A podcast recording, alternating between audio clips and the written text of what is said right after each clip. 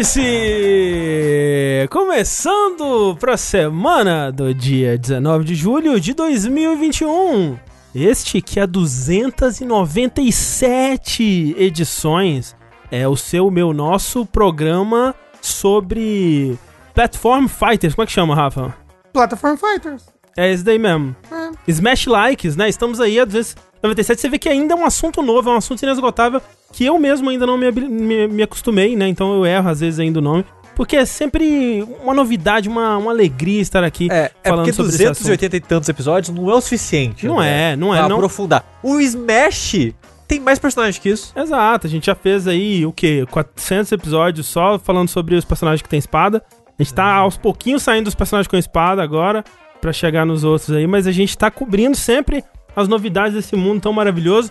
E hoje, olha só, nós temos grandes anúncios aqui pra fazer. Nós temos o grande desenvolvedor Eduardo Sushi, Olá! que vai anunciar hoje o novo Platform Fighter, o novo Smash Like, que vai ser um Smash de vacina. Você escolher a sua vacina, elas vão lutar contra as variantes do Covid também, vai ter todas as variantes lá, você vai poder... É, vai ser os, os personagens com espada, vai ser as variantes da Covid. Não, a vacina é os personagens com espada. Né? Ah, vacininha, né? Tem a Beta. agulha. Isso. E aí você vai poder escolher ali é, AstraZeneca versus é. Super Covid Ômega. É, eu gostaria muito de um narrador do Soul Calibur de Fight for Your Soul, Isso. AstraZeneca versus Pfizer. Zé Gotinha é o último chefe, a a Master Hand. Neste posto de saúde, destinos irão se cruzar. Quer sei lá. Alguma frase assim. Exatamente. E além de mim aqui criando esse, esse belo jogo de, de luta, quase jogo de luta aí sobre né, a pandemia e Covid, o Rafa, ele vai fazer algo revolucionário. Eu, O Rafa, ele não tá pra brincadeira. Ele, enfim, vai transformar Slash, Smash num jogo de luta. Olha e é aí. isso que ele vai lançar. Que vai ser um Smash agora sem plataforminha e com barra de vida. Parar com essa palhaçada de porcentagem aí. Caraca, eu queria dizer assim para as pessoas que estão vendo a versão em podcast, a cara do Rafa de desgosto. é, cara é a de decepção do Rafa. É a única emoção que eu consigo expressar, né? É, perante tamanho sacrilégio sendo dito, é isso. É desgosto. Mas quem não vem aqui pra trazer desgosto é ele, tem Gumaru. Eu não, só, só coisa gostosa só. Pois é, porque ele vai trazer o Platform Fighter mais gostoso de todo, que vai ser o Pagodinho Fighter. Ah, correto? que vão ser apenas com integrantes de pagode dos anos 90. Vai ter o Jacaré do El Chan, vai ter o Zeca ver o Rafa, vamos. Pagodinho. Vamos vai ver até onde o Rafa vai. É, o Belo, Aham, né? aham. Vai ter o Jacaré de novo, vai ser o- um Eco Fighter, né? Eco Fighter é o, o crocodilo, é o, o Eco Fighter É, o co- crocodilo.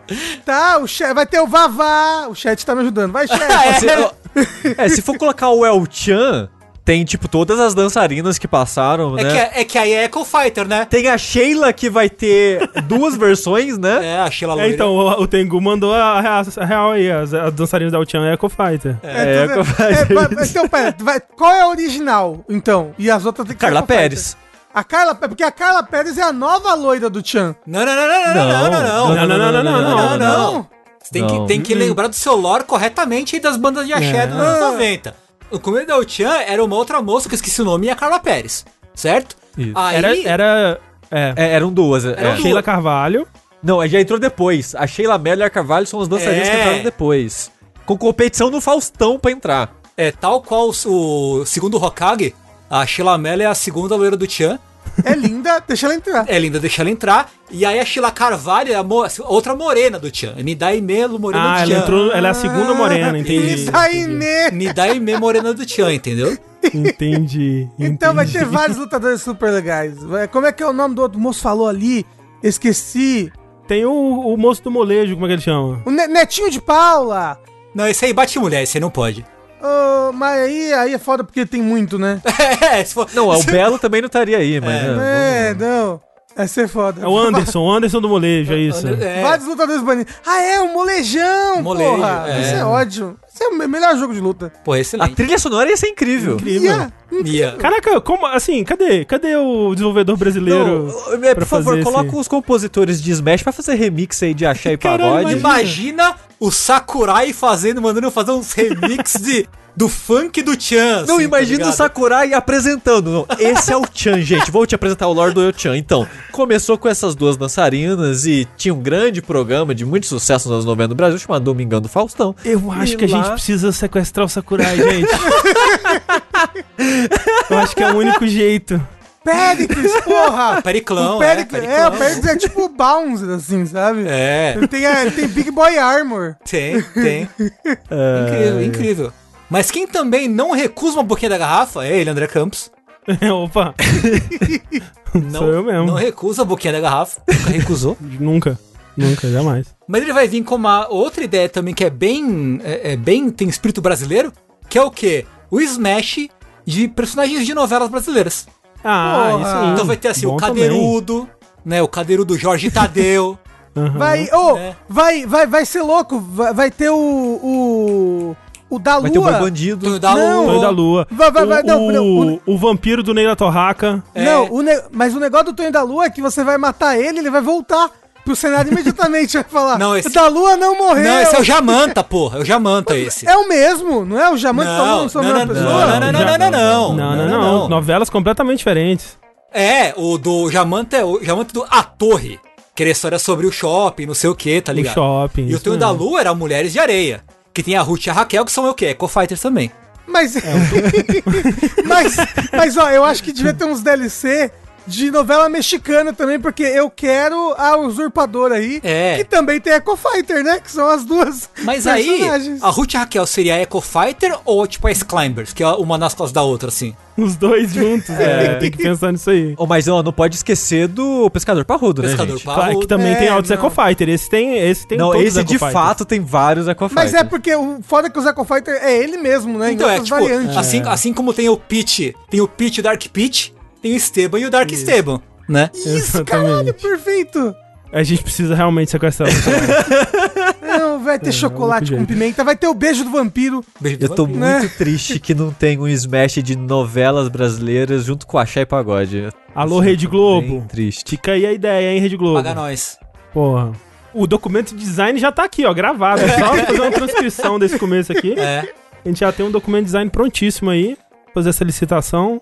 Ah, você sabe aquele modo que são 100, é, 100 Smash, um negócio assim que você enfrenta 100 lutadores que são, tipo, genéricos, que vão caindo Se você assim? tá dizendo. Ah.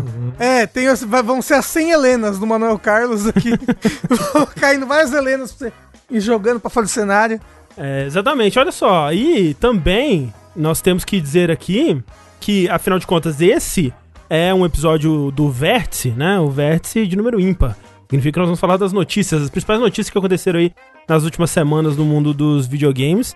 É um programa em formato de áudio, na verdade, que é gravado ao vivo. Nossa, Olha só que coisa loucura! curiosa e interessante, porque a gente grava ao vivo com vídeo no nosso canal da Twitch, depois vira um podcast, essa nova moda aí do jovem. Tá me dizendo que se tem vídeo não é podcast? Não pode ser, impossível. Entendi. Impossível Não ser. podcast. Num pode, podcast. não- é, um, é um não podcast.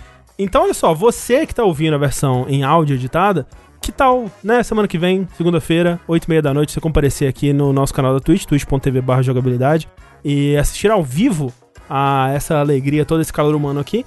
E vocês que estão agora no chat, presenciando isso tudo aqui, saiba que isso aqui vira um podcast que você pode escutar procurando por jogabilidade onde quer que você escute podcasts, seja no Spotify, no Google Podcasts, no Apple Podcasts ou qualquer outro aplicativo aí que seja do seu agrado, né? Você pode procurar lá, você vai encontrar não apenas o Vértice, mas também o Dash, o Linha Quente, Fora da Caixa, todos os podcasts da O cadáver do Jack. casa. É, o ali, né? Mas que tá, que tá quente ainda. Tá, quente. Eu, é verdade. eu aconselharia ouvir. Tá um cadáver bonito ainda, tá? É. Um, cadáver, um cadáver que você olha pra ele e não fala que morreu ainda.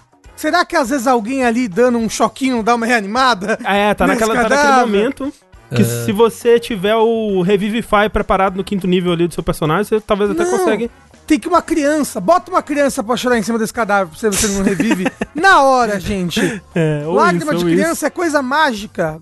ou algo do tipo aí. olha só, tudo isso você pode encontrar procurando por jogabilidade, mas o maior Smash de todos que está rolando aqui, e é o Smash que possibilita a existência do vértice e de tudo que a gente faz aqui no, no jogabilidade, é o Smash onde os personagens são pessoas como você aí que tá ouvindo isso agora, né? Pessoas como você que vão lá mês após mês e contribuem com qualquer valor a partir de um real por mês, fazendo toda a diferença do mundo, né? Seja nossas campanhas aí do Patreon, do Padrinho, do PicPay, com o seu sub na Twitch, que por enquanto, pelo menos, sai de graça para você, caso você assine um, algum serviço aí do, da Amazon, né? Amazon Prime, Prime Video.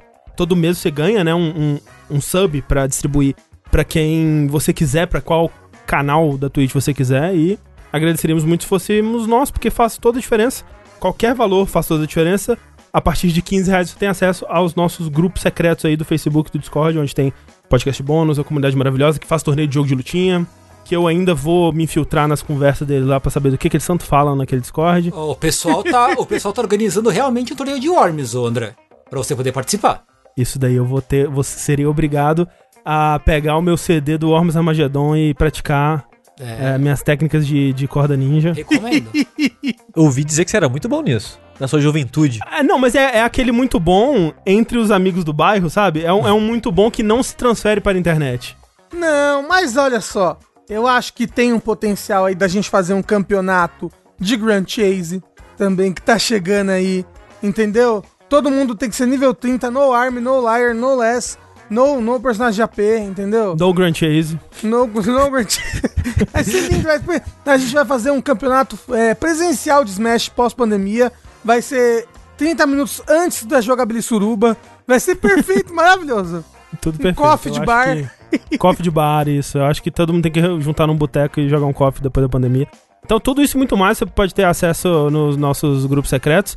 É, muito obrigado a todo mundo que faz parte dessa baguncinha, todo mundo que contribui da forma que pode, da forma que é mais conveniente aí, porque vocês são a razão disso tudo estar acontecendo. Vocês, pessoas como, por exemplo, o Oswaldo Schneider. O Rafael Bernardina. O Vitor Fernandes Neiva. E o Roberto Rei. Hey, que é rei nos nossos corações. Não é Pois verdade? É. verdade. e nas suas contribuições. Obrigado a todo mundo que contribui. Exatamente. Então, muito, obrigado, a todos vocês e tantos outros que fazem isso tudo ser uma realidade.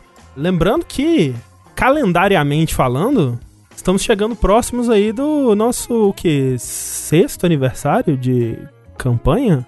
Que foi É 2015, verdade. né? Sexto É. aniversário. Então, final de agosto, eu acho. Foi 2015. Então, Ah, é seis- verdade. faz é seis verdade. É porque É. 2016 fez um ano. É, é, é. Exatamente.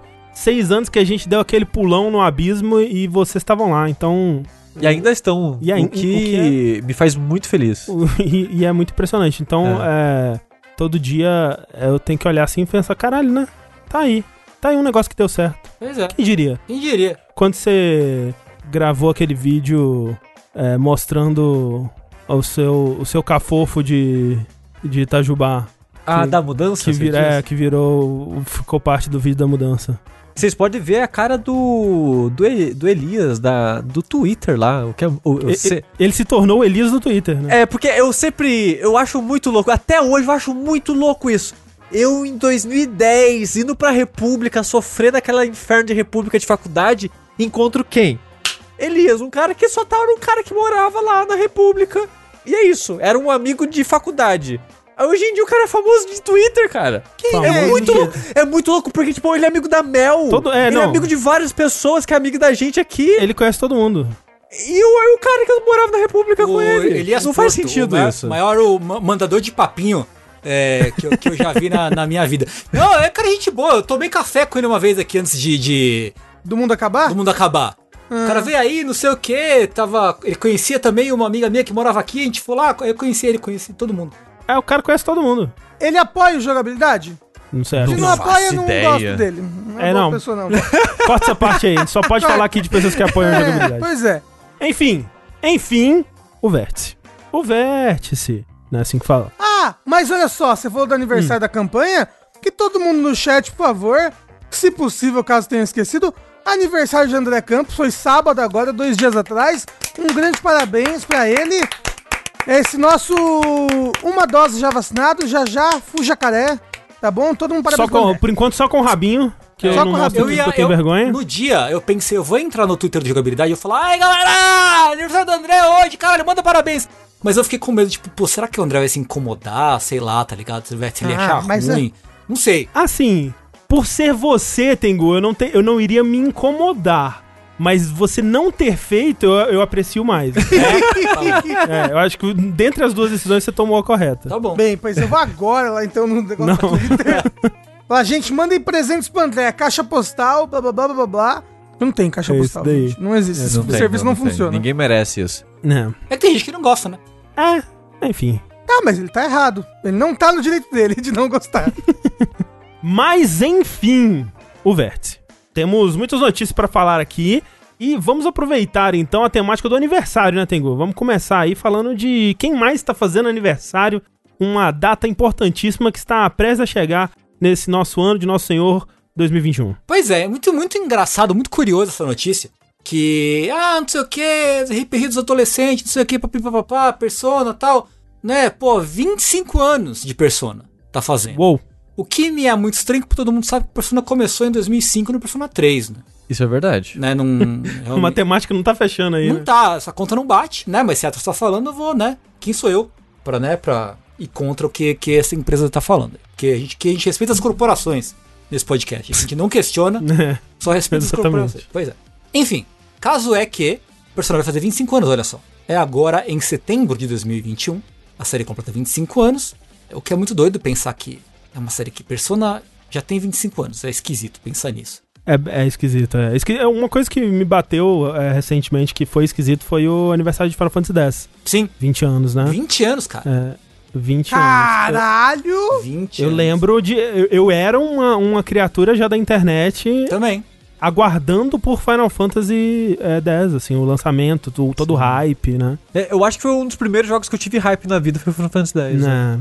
E é, né? Loucura. E aí a Atlus fez, fez um. divulgou uma arte muito legal. E, pra surpresa de todos, ela não esqueceu que existe Persona 1. Não esqueceu que existe Persona 2. Mas o mais surpreendente de tudo é que ela não esqueceu que existe a protagonista menina do Persona 3. Esse- essa é a verdadeira surpresa. Não, não, Tengu, você está, você está incorreto em sua, em, em sua declaração aí, porque na verdade eles mostraram, né, o protagonista do 3, do 4 do 5 e dois novos protagonistas aí dos dois jogos novos que É. eles vão Uou, anunciar. né? será que vão ser o protagonista do 6? Será que os personagens novos? Exato. né? É, e aí, a Atlus lançou essa arte maneirinha, né? Falou, pô, aniversário, setembro, muito louco, né? Pô, vamos ver aí. Vamos. Vai ter novidades, eventos e muito mais. Show. Todo mundo meio que apostando já no Persona 6, né? Porque Uhum. o 5 ele saiu em 2017, é isso? 2017 É. no Japão, não foi? E 2018 no Ocidente? Não, não, não, Não, não. 2016 no 16 Japão. Japão. Isso. 16 de Isso, Japão, foi 17 isso. Ocidente. É, eu ia falar, porque quando eu fui na Jogabilidade Casa pra conhecer vocês, vocês estavam jogando Persona. Ah. Eles ficaram horas gravando vídeo de Persona e nunca mais terminavam. do, do que se trata. Ah, sim. E aliás, tem um- tem um Dash de Persona 5, que eu participei, Tem. inclusive, É verdade. com o Heitor. Bom, bom É podcast. verdade. Uhum. Hoje em dia curto. É curto, é curto, é curto. De fato. É verdade.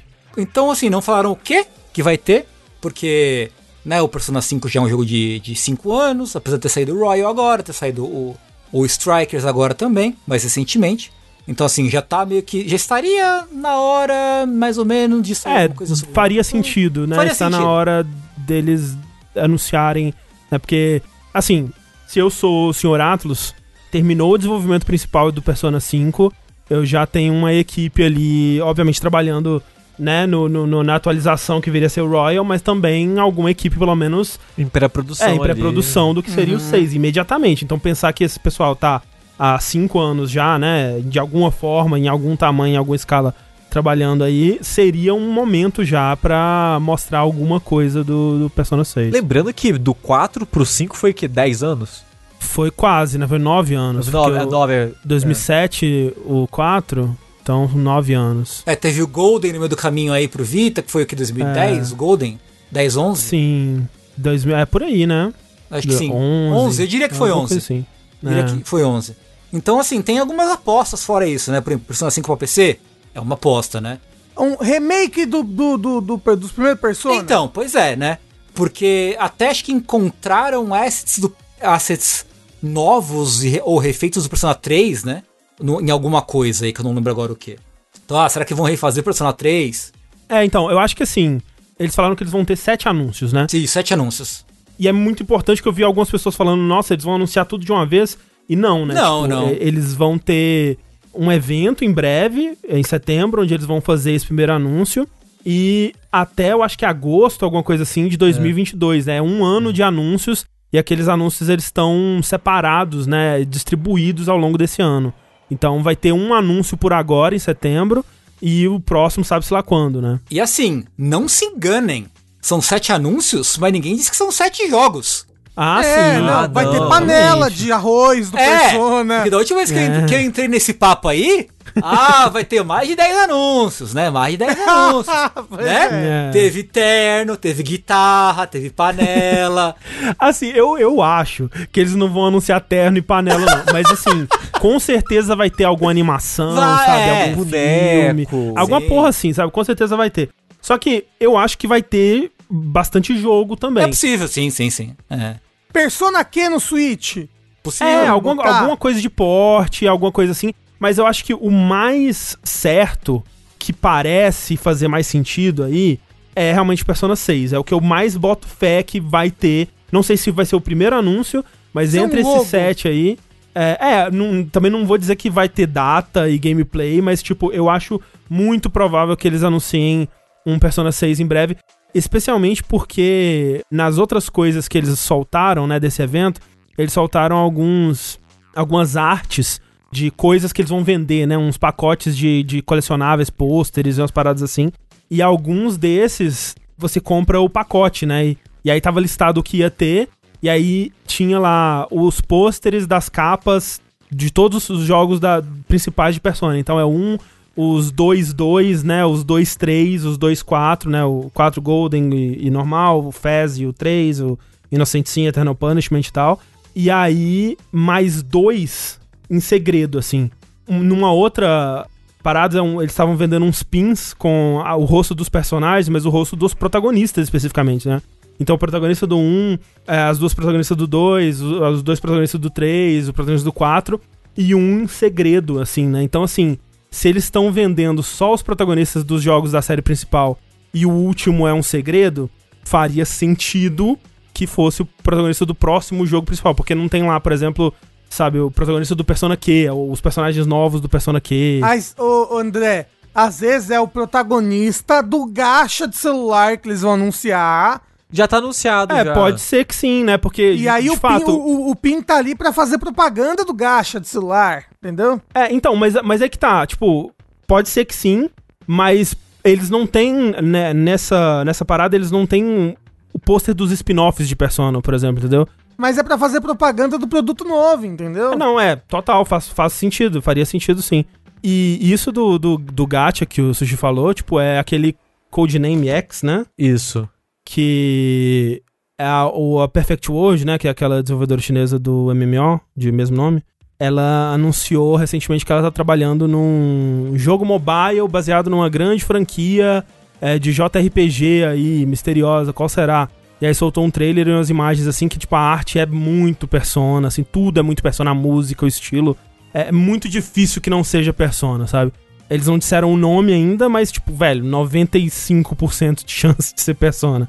E esse provavelmente vai ser um dos anúncios. É, fora isso, tem as teorias da conspiração. Teoria da conspiração, né? Que tipo, ah, o logo de 25 anos tem as cores dos cinco personas mais um branco e preto. Então, ah, a cor tema do Persona 6 vai ser branco e preto, ou branco. É Olha do aí. Zack Snyder.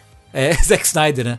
Snyder Cut. E também tem a questão de que tem parte da equipe de Persona que tá trabalhando naquele, supostamente, trabalhando naquele Project Hero Fantasy, né? Que ninguém mais ouviu Sim, falar, né? Sumiu. Mas esse, no caso, é, uma- é um novo estúdio, né? Eles abriram um novo estúdio, não é Persona Team mais. É. É, mas tem uma, tem uma galera de Persona que foi, que foi pra esse projeto, Migrou, né? eles migra- migraram É. de estúdio, de É, fato. Supostamente, se a gente for ter um Persona 6 anunciado agora, talvez seja com outra equipe, realmente. É, e- talvez, E no é, fundo eu espero num que seja. diferente. Pra ser bem sério, eu espero que seja, né? Porque Sim, sim, seria É. interessante. Eu sei que é dentro da Atlus, mas Ah, é um é. outro estúdio, não é, É. mais o Persona Team. É. É. uma galera saiu do Persona Team pra fundar aquele estúdio e trocaram as, as pessoas principais ali, que foi mais a parte criativa, né? O diretor e- Uhum, e tudo mais, sim, o sim, compositor saiu e foi pro outro projeto. É, tipo, o outro rumor que eu tenho visto bastante aí é de um remaster do Persona 4 Arena Ultimax. Que eu, quando eu ouvi falar desse rumor, falei, não, gente, esse jogo lançou o quê? Tem dois anos aí. Velho, o jogo é de 2013, É, ele, é, ele, é, ele é velho já. Ele é, Ele só saiu pra PS3 e 360 É, e ó, PC, eu acho. também. Persona 5 Arena demorou pra sair. Demorou, demorou. E aí rolar esse rumor, esse rumor também, né? Que vai ser um remaster desse Ultimax com conteúdo novo, que aí poderia ter personagens do Persona 5, alguma coisa assim É, também. é, né? a- assim, eu acho que. 5 Arena não. Podia ser só um Persona Arena com todo mundo da Pode. franquia. Sim, sim. Sabe, o, o, o 4 Arena tinha gente do 3, né? É. É. Sim. É, faria muito sentido, a- em vez de ser um Ultimax, ó, em vez de ser um remaster, ser realmente uma, uma nova versão aí, colocando personagens de Persona 5 e trazendo os que já estão prontos do, do outro, né? E do 1 e do 2 que o Tengu tanto ama, gente, pelo amor de Deus. Por favor, Não. por favor, por favor. Não tem antes do 3, começou no 3, é igual o Vigilante 8, começou direto no 8. Ih, caralho. É que nem Cyberpunk, né? 2077. Isso, é. Isso. Mas eu queria dizer que eu vou ser ousado. Hum. Eu tô pronto pra me decepcionar. Ah, não, sempre. Eu acho que vai ter o 3 pra PC nesse set aí. Eu acho também, Steve, eu acho que se- o 5 pra PC tá vindo aí. O 5 pra PC eu acho mais difícil, confesso. Mas o 3 pra PC, eu acho que tá bem garantido já. A versão de, PS, de PSP dele, o Pô, Portable, assim, assim. seria, seria show. O, o- gente, o 5 pra Switch, lembra que tinha um rumor? Uhum. Quando, quando apareceu É. o Joker no Smash, tinha um rumor, não, o 5 vai lançar pro Switch. Porque assim, o, Switch aguenta Persona, sabe? Sim. Eu acho que um desses anúncios aí vai ser uns portes, assim, tipo, É. 3, 4, 5 num pacotão. Compra aí pra PC. Sim, sim. Alguma coisa assim. Também No acho. Game Pass. Né? É, caralho, no, imagina. no né? dia 1. É, imagina. Ei, Persona. É. Que loucura. Mas, tem você falar alguma coisa, você acha que não seria o Portable? Você acha que seria o Fast pra PC? Não, não, não, não, não. Eu, eu, eu queria saber por que que você acha que o Persona 5 não rolaria pra PC? Eu, porque eu já perdi esperança. É, tu- Ah, é tá. só isso, é só Ok. por causa disso mesmo. Ok, ok.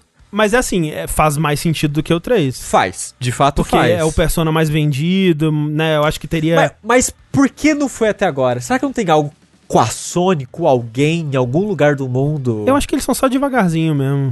Será? É. Ah, me É. identifiquei. É, si- sim. é tomara que seja o caso. É. O importante é sair, Porque sabe? assim, se a gente for le- levar em consideração, a gente for aceitar que a Atlus é a SEGA, né, que é a dona da Atlus, Uhum. se surpreendeu com o sucesso do Persona 4 no Steam, gente, oi, sabe? Oi, né? Quem É. que se surpreendeu com isso? Só ela. Então, pois é. Não, Só. assim, olha, a gente vai falar de mais notícias do Japão hoje. Ah, sim, sim. Sim, envolvendo a SEGA, envolvendo a SEGA Não, também. envolvendo a SEGA, envolvendo PC. E a gente sabe que eles não conhecem muito bem computador no Japão. É uma tecnologia que não chegou ainda lá. Entendeu? Meio que isso. É verdade. Meio que isso. Muita tradição e pouca modernidade, como disse o Tengu. Pois é, pois é. O anúncio que mais te alegraria seria o quê? Tem um, um Persona 6 ou um, sei lá, um remake do 2? O que, que você animaria mais? Eu me animo mais com o remake dos antigos do que com Persona 6. É. É, olha, um remaster do 2 pra PC, ou até mesmo pra console, eu ficaria É. bem feliz, viu? Putz, se eles relançassem, fizessem um os pacotão. dois, os é. dois PS2. Os É. dois PS2 é ótimo. Os dois Persona 2. Não, é, faz um pacotão aí com Persona 1 e, e os dois dois aí. É, porque, pô, a, a gente não. É, é muito doido, né? Porque a gente não tem. O Persona 2 existe pra Play 1 e pra PSP. Foi remasterizado pra PSP. Em nenhum dos dois casos a gente tem os dois jogos em inglês. Uhum. Né? O Persona de PS1 só saiu a segunda parte, no PSP só saiu a primeira parte.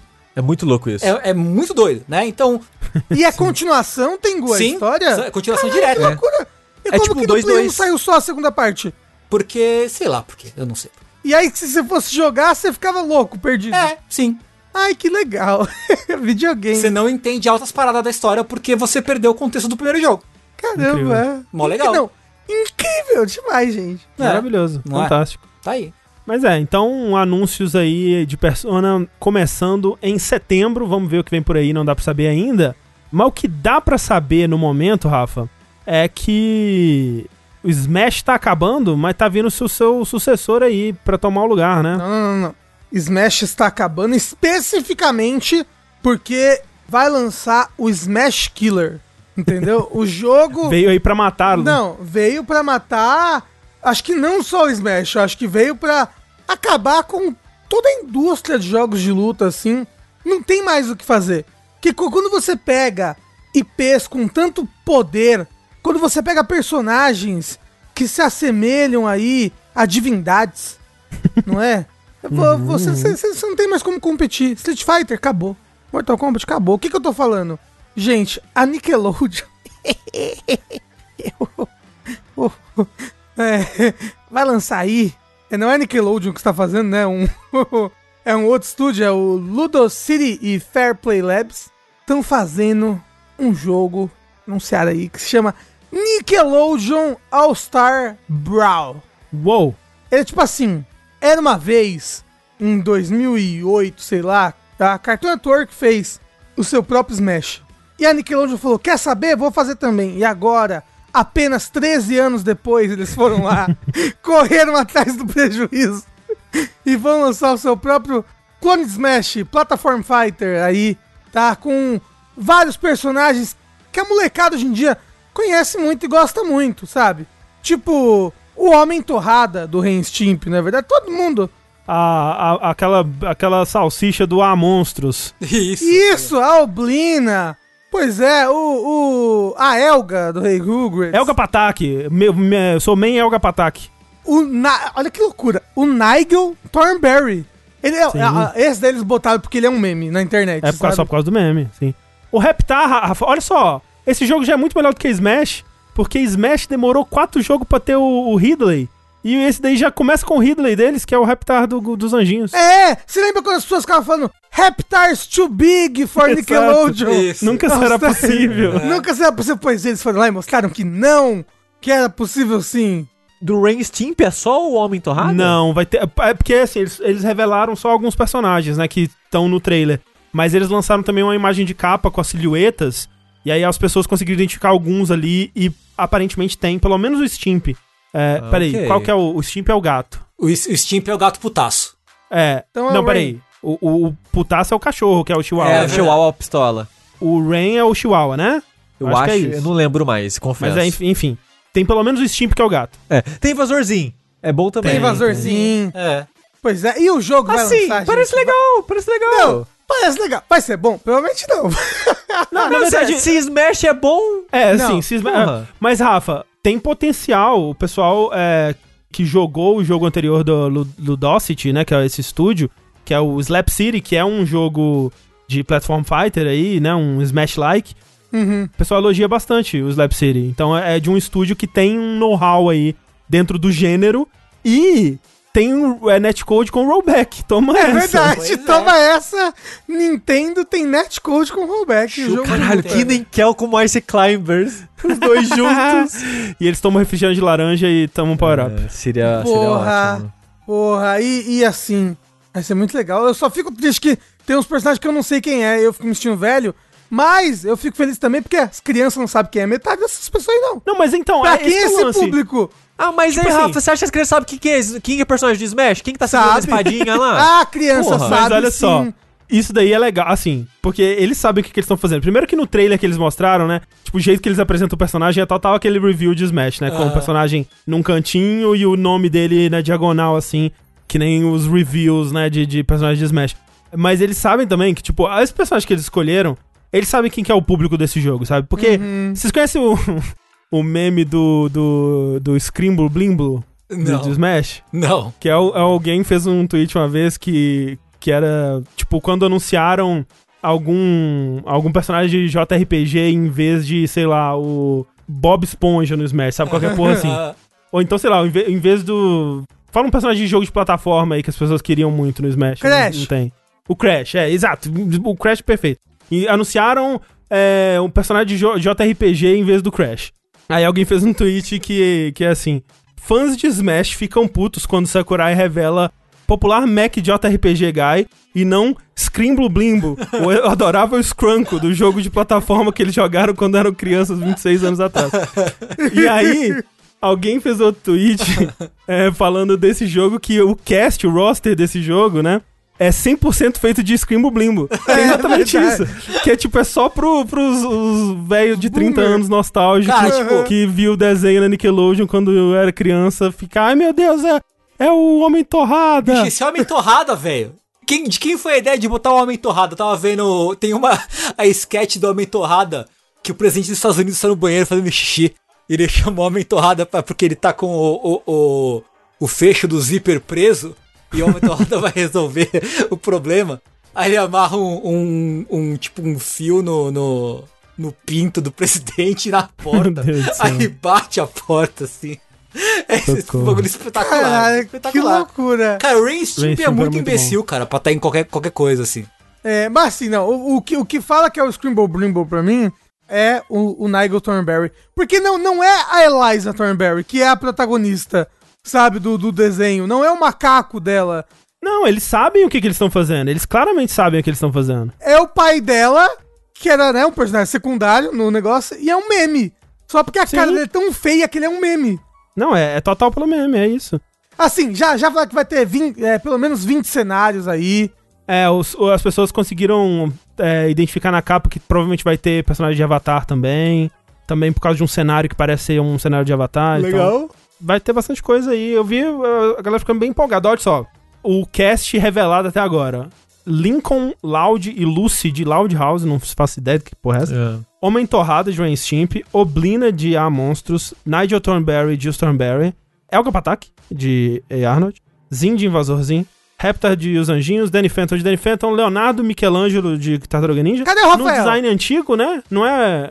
Não, é, não são os, o- aqueles Tartaruga Ninja mais moderninho, então, de novo, eles sabem o que eles estão fazendo. Bob Esponja, Patrick e Sandy do, de Bob Esponja. É, e no caso eu digo, eles sabem o que eles estão fazendo, não porque eu falo, ah, os Tartarugas Ninjas eram melhores antigamente, não, é porque eles sabem o público pra, qual- para, o qual eles estão mirando ele, esse, esse trailer aí. Como é que é o nome do jogo? É Nickelodeon... All Star Brawl. É, All Star Brawl. Por que que jogo de luta que, que Smash tem que ter All Star no nome? Ou Brawl. Ou Brawl. Brawl. É o, era o PlayStation All Star Battle Royale, né? Agora o Nickelodeon All Star, será que é da mesma franquia? Deve ser. É, All Star porque, né, é um compilado de personagens. pô. Não, é, às vezes é patrocinado pelo tênis. É isso. Vai ver, é isso. É, É, exatamente, um, um dos é. personagens é o tênis. O chefe final é o tênis. Pra não ser a mão, aí é o pé. É isso, cara, são dois pés. Isso. Mas assim, ó, vou jogar, vou comprar, vai sair pra, pra Xbox, pra PC, pra Switch, pra, Pra porra Play toda. 4, pra porra toda. Então vamos jogar aqui em live. É, mentira, talvez. Não, sim, é isso, é um compromisso. Vou jogar Vai em live. substituir o Fall Guys. Vai. Não, não vai, mas. Será que o Rafa vai ser a última pessoa do mundo a parar de jogar a Fall Guys? Sim, vai estar só ele lá na fase, É. ganhando todas as coroas. Ou, a gente jogou Fall Guys esse final de semana, eu, Clarice, Yoshi, Pelux, e foi tão divertido, foi tão bom.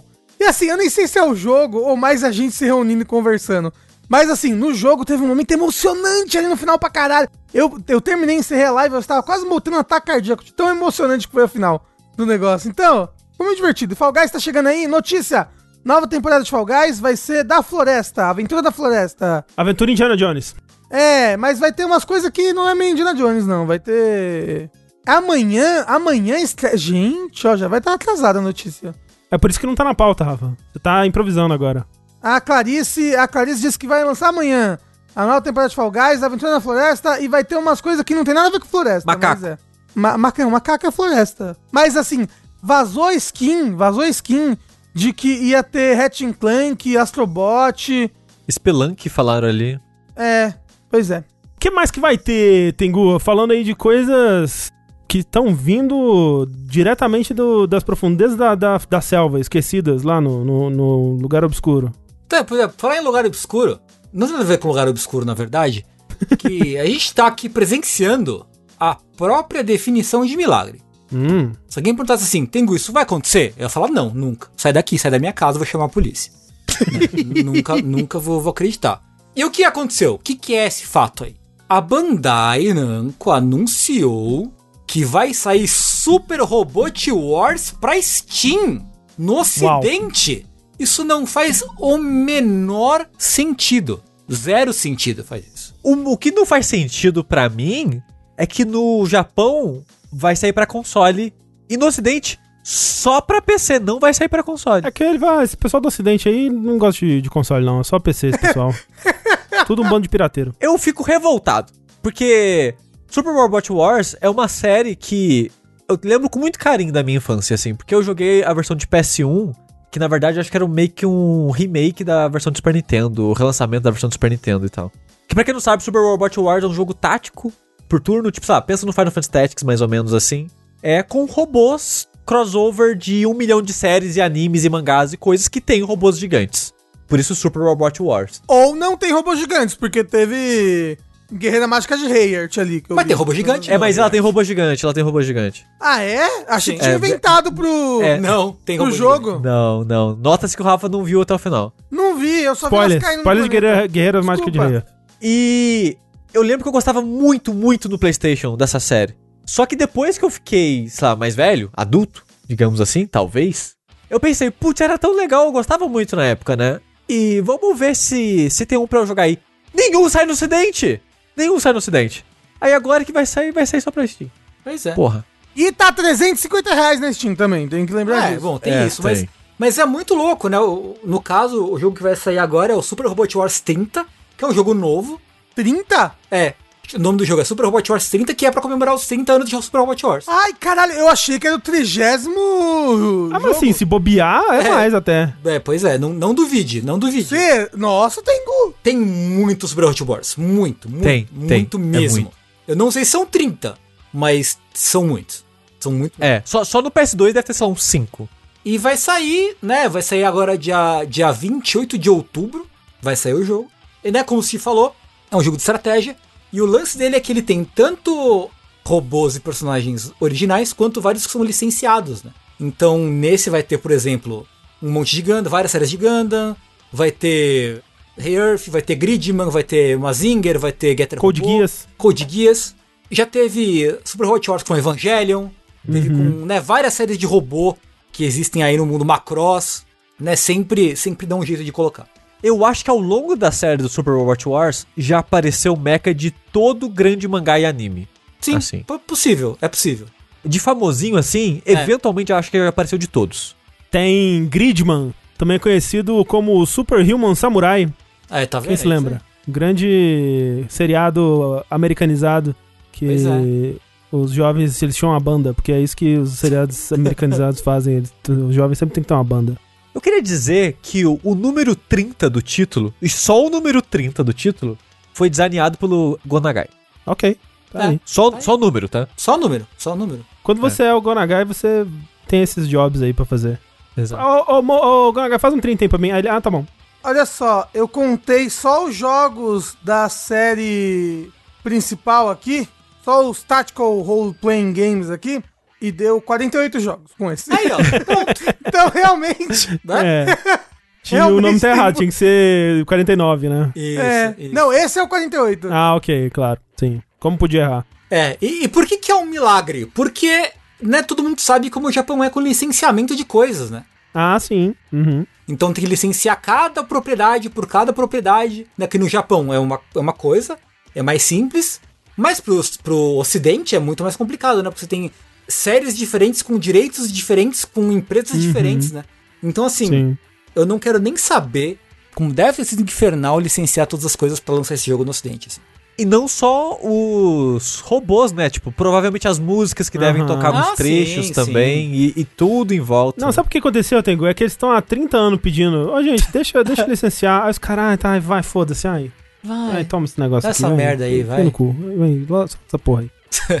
Pois é. Pois é. Mas tá aí. Porra, legal. Legal demais.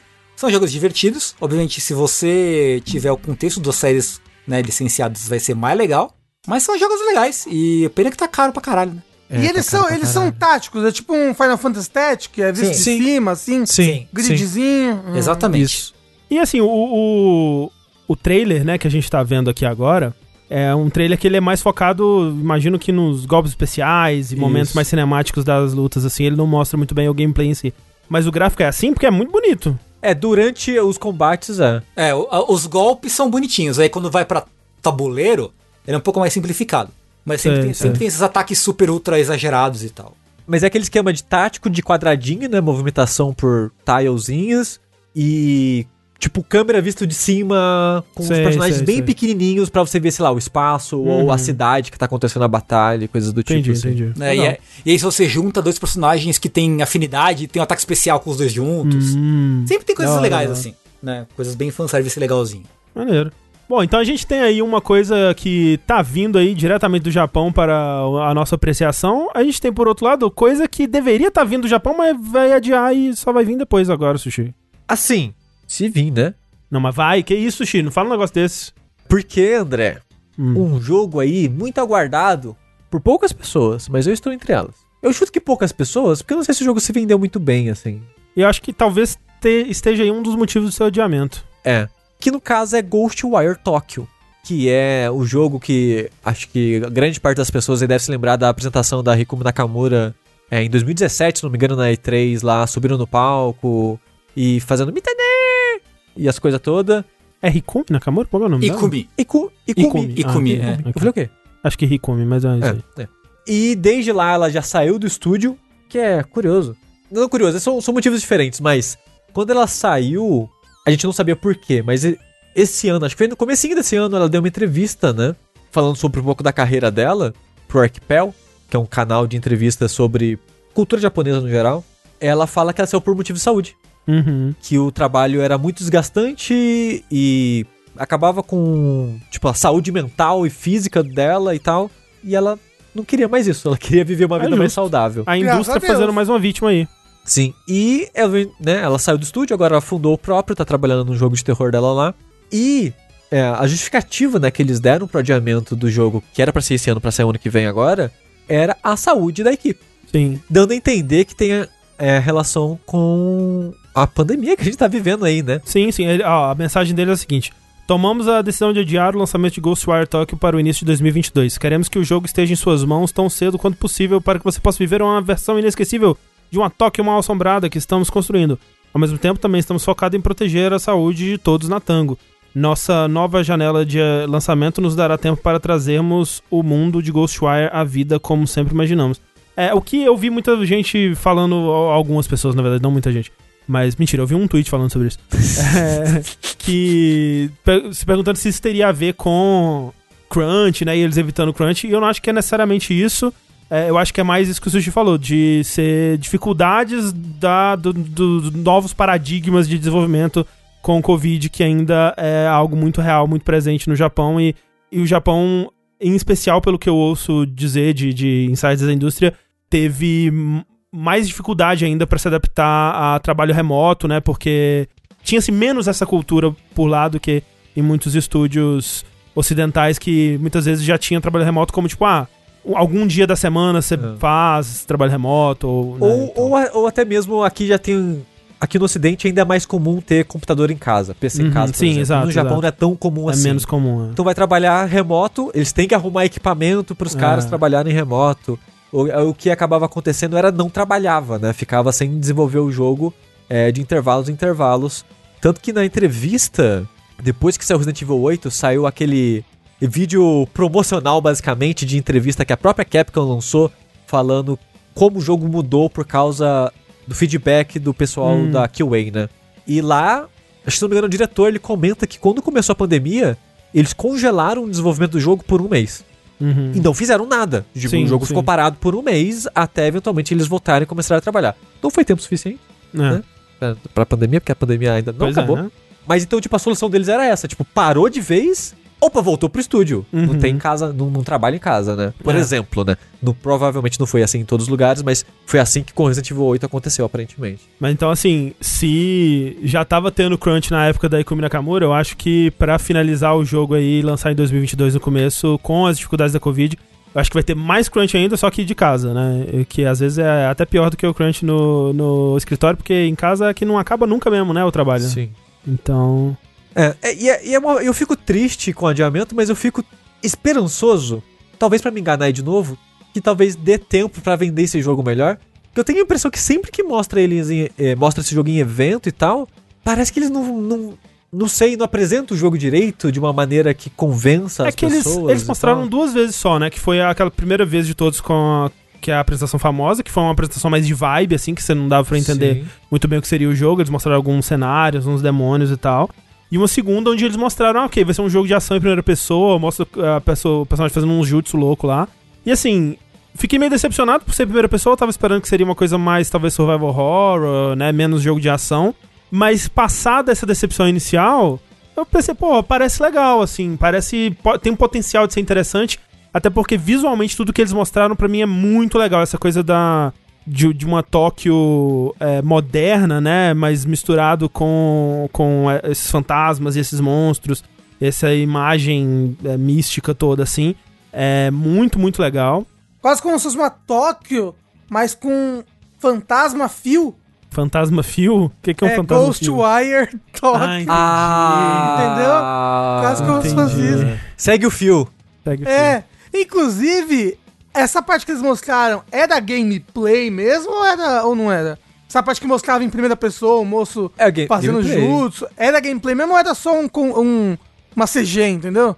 Ah, não dá pra saber. Na época deu a entender que era o jogo acontecendo mesmo. Hum, porque assim, parece divertido. Parece divertido. Não, sim, Man- parece. Mandar, É. ma- mandar um jutsu num fantasma, né? Eu não sei exatamente o que esperar dele, porque quando anunciaram falaram que, uma- falaram que ele ia ter aspecto online, né? Ah, é desse- verdade. E desses vídeos não, não, não dá pra Sim. gente enxergar né, esse aspecto online. Mas às Como é vezes que é um ser? aspecto online, tipo Dark Souls, assim, sabe? É uma coisa assíncrona. Ah, Às vezes é uma invasão, a pessoa pode invadir o seu mundo como um fantasma. É. Eu acho que vai ser só copy mesmo. No trailer que tá passando aqui, Ah. pra quem tá vendo ao vivo, mostrou, tipo, quatro caras pulando de uma torre juntos, assim. É curioso pra ver o que, que vai ser. É, eu, eu também chutaria sem nenhuma informação pra corroborar isso que acho que a recepção desse trailer de gameplay não foi das melhores. Eu apostaria aí talvez que da próxima vez que a gente vê o jogo, talvez ele esteja um pouco diferente, não sei. Ó, falaram ali, ó, lembra Guts. Gantz. Gantz. É, e, putz, é verdade, é total uma vibe Gantz, né? É, E agora já tô até vendo.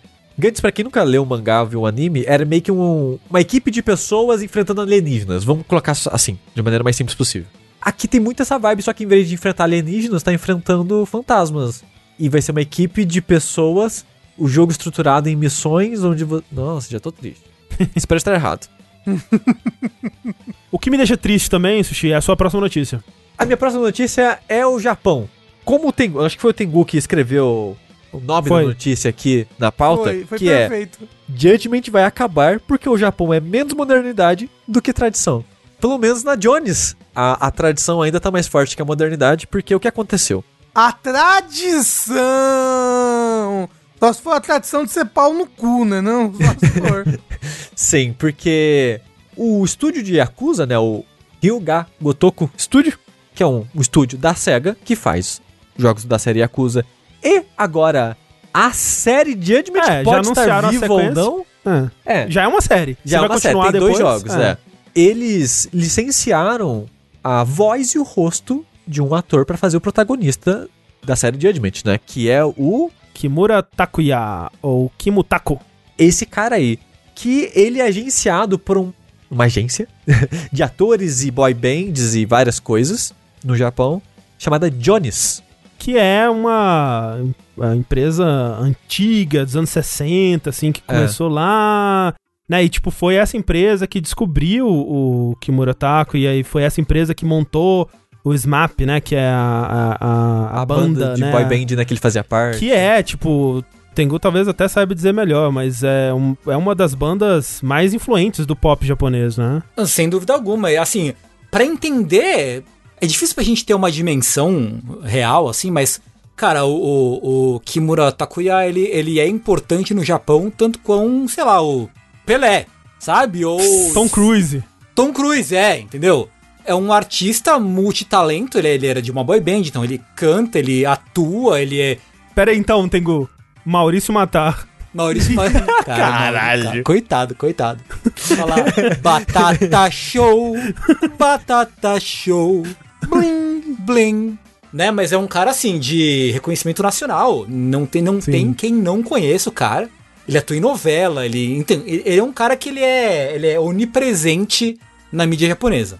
É, essa banda dele aí, o SMAP, ele teve até 2016, nos anos 90 inteiro até 2016, um programa, né, de variedades, tipo um né, um Domingão, Domingão do Faustão, Faustão. sei lá. É, tipo É, isso. Sim. Que passava, passou durante anos e anos e anos, assim, tipo, né? De fato, como o Tengu disse, não tem quem não conheça no cara. É, e a, a Lady Gaga foi no programa, no programa desses caras. Nossa. Né? Vai, tem vários. ah, Quando um artista americano ia pro Japão, ele, tipo, ok, a gente tem que passar no programa do SMAP, porque senão não, não conta, Aham. sabe? Uma coisa meio assim.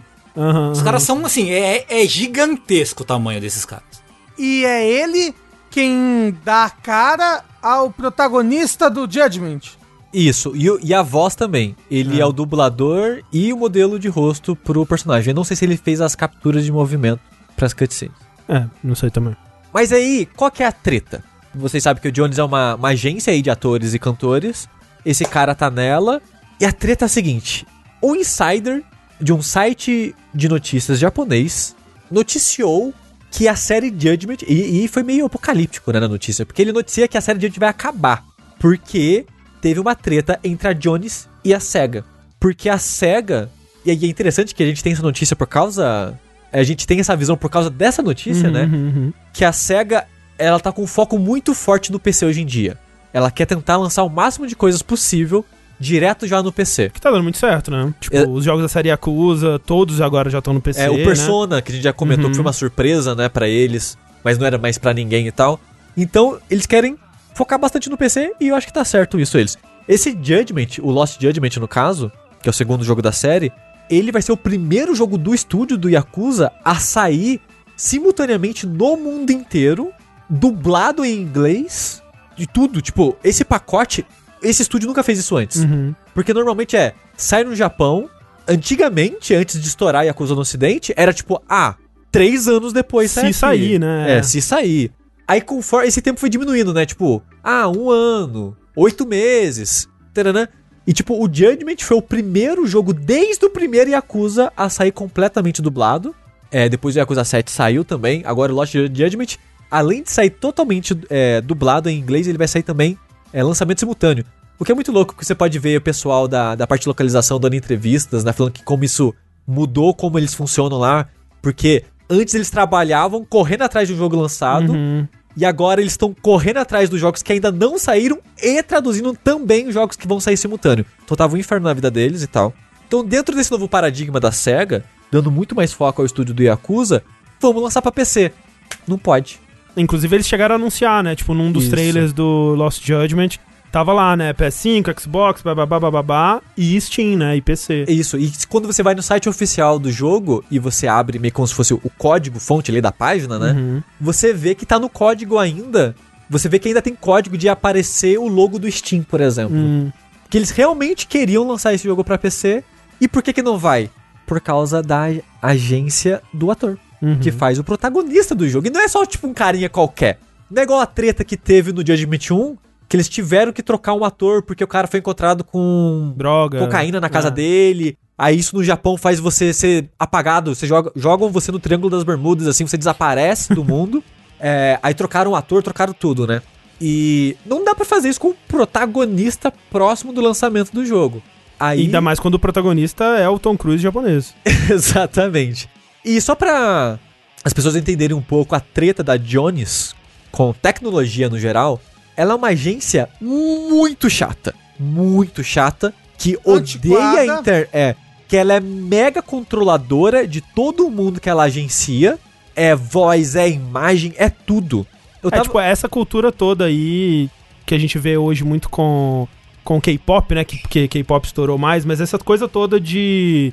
De. Ah, eles né, tem que manter essa boa imagem de bons moços, não pode se envolver com nada polêmico, não pode falar que. né, não pode namorar, né? e- Não pode e- namorar. Nossa, é foda. A pessoa É. não, não pode namorar, ela não pode casar, ela não pode ter vida. Ela tem que ser sempre, eternamente, a solteira, ou, né, pros otakus poderem sempre estar olhando assim, ó, um dia eu vou casar com fulano, entendeu? Sabe?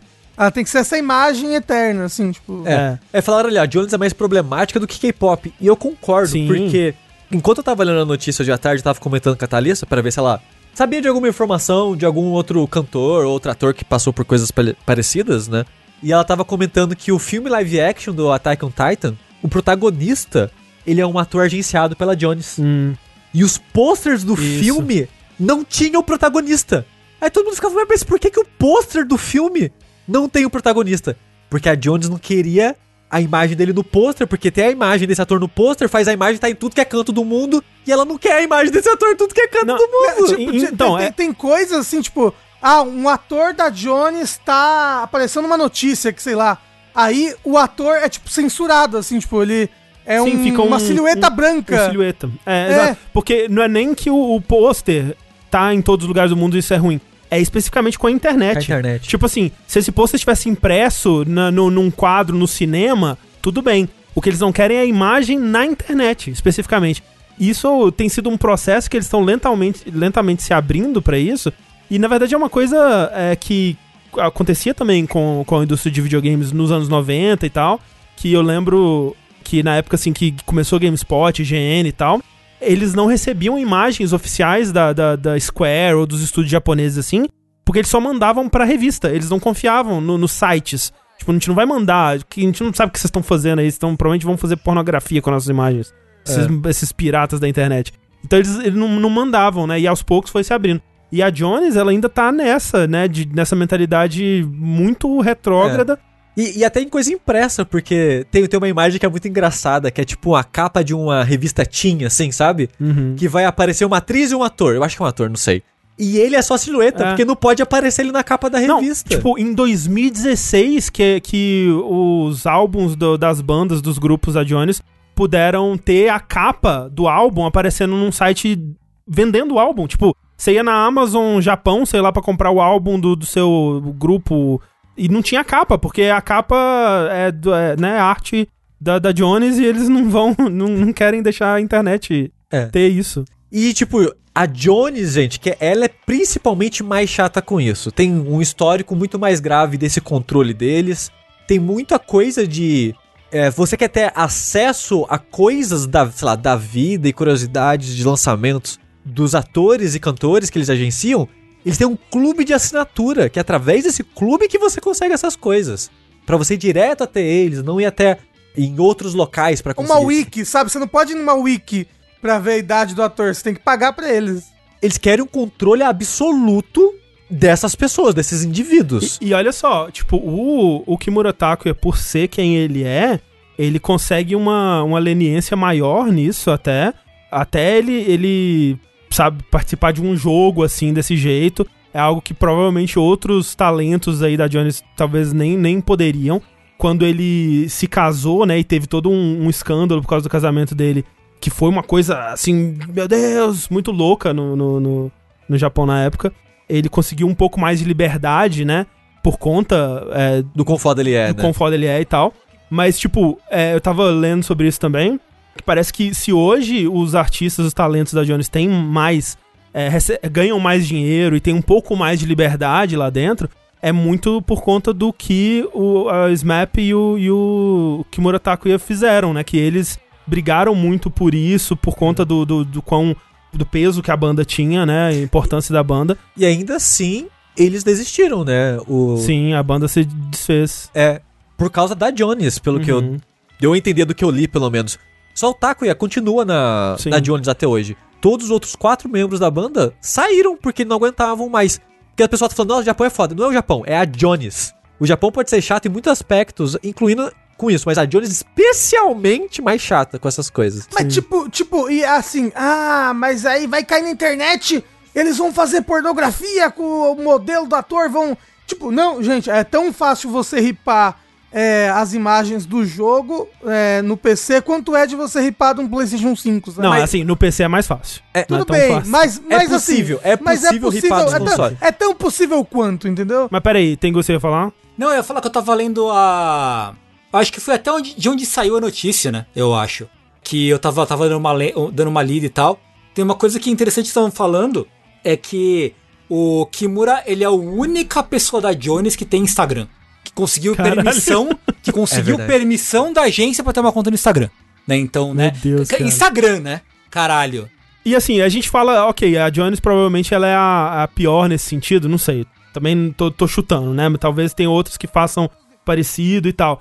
Mas isso me parece, e aqui tô, de novo, informações completamente não embasadas. Mas me parece muito o- um dos motivos pelo qual é, nos últimos anos K-pop estourou de uma forma que J-pop Uhum. nunca conseguiu. Sim. Porque, tipo, K-pop soube muito usar a internet, né? E redes Sim. sociais e tudo mais. Enquanto que o, o, o J-pop ficou lá no. Não, esse negócio aí é ruim, gente. Não vamos fazer isso aí, não. Internet, Deus me livre. Né? Ah. É, é um saco, é um saco. Especialmente a indústria fonográfica do Japão é muito É. retrógrada com relação a isso, né? Tem coisas tipo. Tem uma banda, uma banda de rock do Japão, que é talvez uma das mais famosas, que é o Bis, né? O B apóstrofe Z. Só entrou no Spotify outro dia, assim, sabe? A Caraca. discografia deles. E se você vai procurar no YouTube, você só encontra, tipo, ah, tem o clipe, mas é o clipe versão reduzida de 1 minuto e 20 segundos, sabe? É, é ridículo, é ridículo. É, tipo, só nos últimos anos que começou a ter é, canal oficial no YouTube com o clipe, né? Antigamente era muito difícil. Tipo, você quer ver um clipe, sei lá, do Larkin Cell. Não, É, não ó. acha nem fudendo no YouTube. Ah, minhas idols, que eu gosto, Sim. não tem no Spotify, o que é uma merda. Mas você pode ir no, no canal, tem os clipes com legenda em inglês, oficial, assim. Uhum. Então, assim, é alguma coisa, né? Mas, assim, disponibilizar pra geral, aparentemente é uma coisa que, que ainda assusta muito a galera. Eu tava lendo ainda essa notícia e parece que o próprio Kimura, ele foi reclamar com os caras. Falou, pô, como assim não vai ter mais jogo? Aham. Porque aparentemente ele gostou do jogo, curtiu, tava animado pra continuar, mas ele, ele reclamou com os caras, mas não, não deu. Isso aí a agência não arredou pé e não, não foi. Mas, tipo, gente, vocês estão entendendo que a agência falou: esse jogo aí não pode lançar no PC. Eu não quero que vocês lancem no PC esse jogo. Porque nos videogames pode lançar, mas no PC do mal. O É, PC mas é que tem é, é um internet. monte de, é um monte de velho que não entende de nada, É, Rafa. sendo que o, o primeiro jogo ele tá disponível no Stadia, né? Aparentemente. É. É. Mas, assim, eles nem devem saber o que é Stadia. entendeu? sabe? Tipo, o, que, o que é Stadia? Ah, é um negócio que você compra lá, vem um controle. Ah, é controle, não é teclado e mouse, não. Ah, então pode. Então, Então tá pode, liberado. né? teclado e- Assim, concordo, realmente, quem joga em teclado e mouse... Mentira! Mentira! E eu fico triste que. PC queima a TV, verdade. Eu fico triste que a maneira que. Que esse insider, né? Passou as informações é que, tipo, a série vai acabar. O Lost Judgment vai ser o último jogo. E, tipo, é foda porque há uns meses atrás, poucos meses atrás, o Toshihiro Nagoshi, né, que é o produtor, pai da série Yakuza, ele tinha comentado: Ah, agora os jogos numerados da série principal de Uhum, Yakuza vão ser RPG por turno. E a gente vai continuar em paralelo a série Judgment como jogo de ação que você conhecia na Yakuza. E aí a gente vai revezando os lançamentos dos jogos e tal. Esse, esse era o plano que o estúdio tinha. Tipo, o estúdio já tinha uma visão que eles queriam pra série. E não vai poder, porque a Jones não quer, a não ser que eles troquem o protagonista. Que eu espero que eles façam, sabe? Ah, então, eu acho que é isso. Tipo assim, eles têm, eles têm alguns caminhos aí, né? Tipo, eles podem acatar e não lançar pra PC, o que eu acho. Eu acho que é o menos provável, talvez. É, que, a, que a SEGA não quer não É. lançar pra PC. É, é, eles podem só trocar o protagonista, que eu acho meio zoado, porque, tipo, vai- eu acho que teria um backlash so- sobre isso, assim. Eles podem matar o protagonista, vai ser legal. Não, pra eles podem, eles podem simplesmente trocar o protagonista. Tipo, essa, essa, o terceiro jogo vai ser sobre um outro advogado. Então, mas aí, aí esse daí morre de uma maneira terrivelmente dramática no, no final do segundo, Judgment. É, mas aí eles teriam que refazer, porque o jogo provavelmente já tá com a história toda pronta, cutscenes gravadas. não, né, não. O próximo jogo, ele vai tropeçar, bater o nariz no chão e vai passar o, ro- o jogo inteiro com a máscara, sem mostrar o rosto dele. Isso, isso. Exatamente. Entendeu? Morre por um assassino chamado Johnny. Pois Um é. assassino chamado Johnny. Cara, nossa, já pensou eles fazem uma parada do tipo? Então, olha só, por falar no futuro triste dos videogames, vamos falar sobre Assassin's Creed, que é a fonte de toda a tristeza do mundo. Se Assassin's Creed acabasse, o mundo seria muito melhor. Separe É com o que isso. eu tenho dito. E veja só, Jason Schreier, ele mesmo, é, reportou aí numa matéria da Bloomberg, é, algumas horas antes da própria Ubisoft confirmar, né, os, os fatos aí, que a Ubisoft, no momento, está trabalhando num novo projeto aí de Assassin's Creed, chamado Assassin's Creed Infinity, Uou. que é basicamente o metaverso de Assassin's Creed, né? Que é aquilo que a gente falou quando a gente falou aí dos planos pro futuro da Epic, né? E o que Fortnite tem se tornado, que é essa coisa meio que de um, de um hub social que te dá acesso a diversas outras experiências multimediáticas, videogameísticas, Roblox. Roblox, Roblox, exatamente dois. e que vai se transformando com o tempo, né? A matéria cita em específico Fortnite e GTA V como inspiração. E como a gente falou no, no vértice da, de notícias da o último, né? É, antes desse, dos rumores lá de GTA 6, é muito a direção que a Rockstar parece estar indo também com o próximo GTA, né? Que é essa coisa da cidade viva, né? Que vai se modificando e, e sendo alterada com o tempo e esse serviço vai se renovando, né? é, e, e mantendo sempre os jogadores interessados ali. E esse parece ser o, o rumo do, do novo Assassin's Creed. Parece que vai ser um projeto bem grande que tá ainda nas suas fases iniciais de desenvolvimento. E ele é tão grande que, até agora, né? Nos últimos Assassin's Creed aí, a Ubisoft Montreal e a Ubisoft Quebec estavam alternando, né? Então, uma fez o Origins, a outra fez o Odyssey, a outra fez o Valhalla. E agora esse projeto juntou os dois estúdios numa coisa só.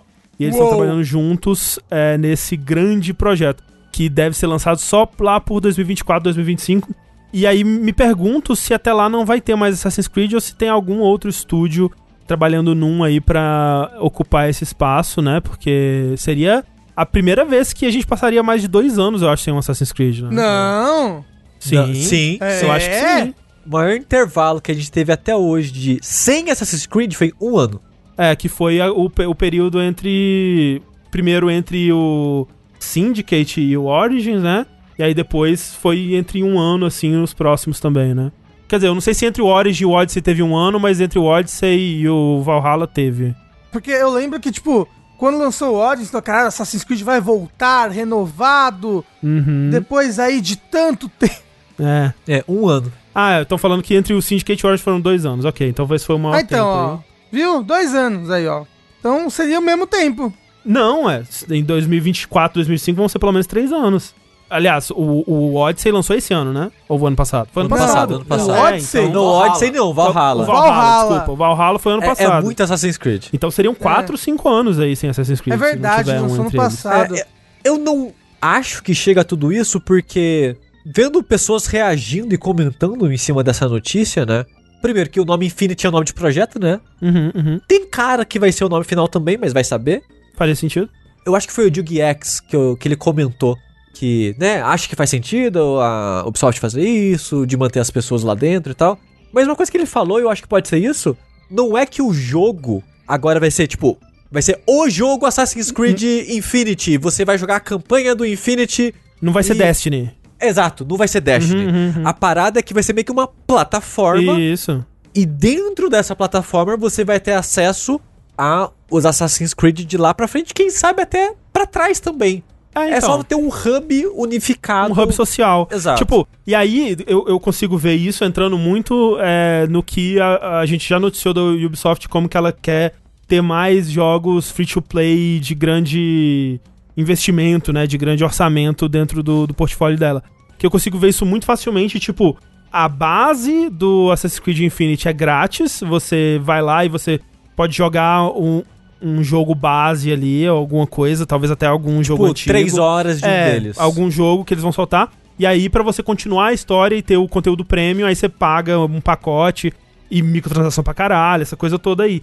E aí, tipo, entra muito daquilo que a gente tava falando, né? Dela te dar um gostinho grátis, e aí você já tá naquele ambiente com seus amigos e aquela coisa toda, e aquilo te incentiva a pagar pelo, pelo conteúdo premium em si mesmo. Eu nem duvido que quando saia o Infinity, eles deem o Odyssey de graça, por exemplo.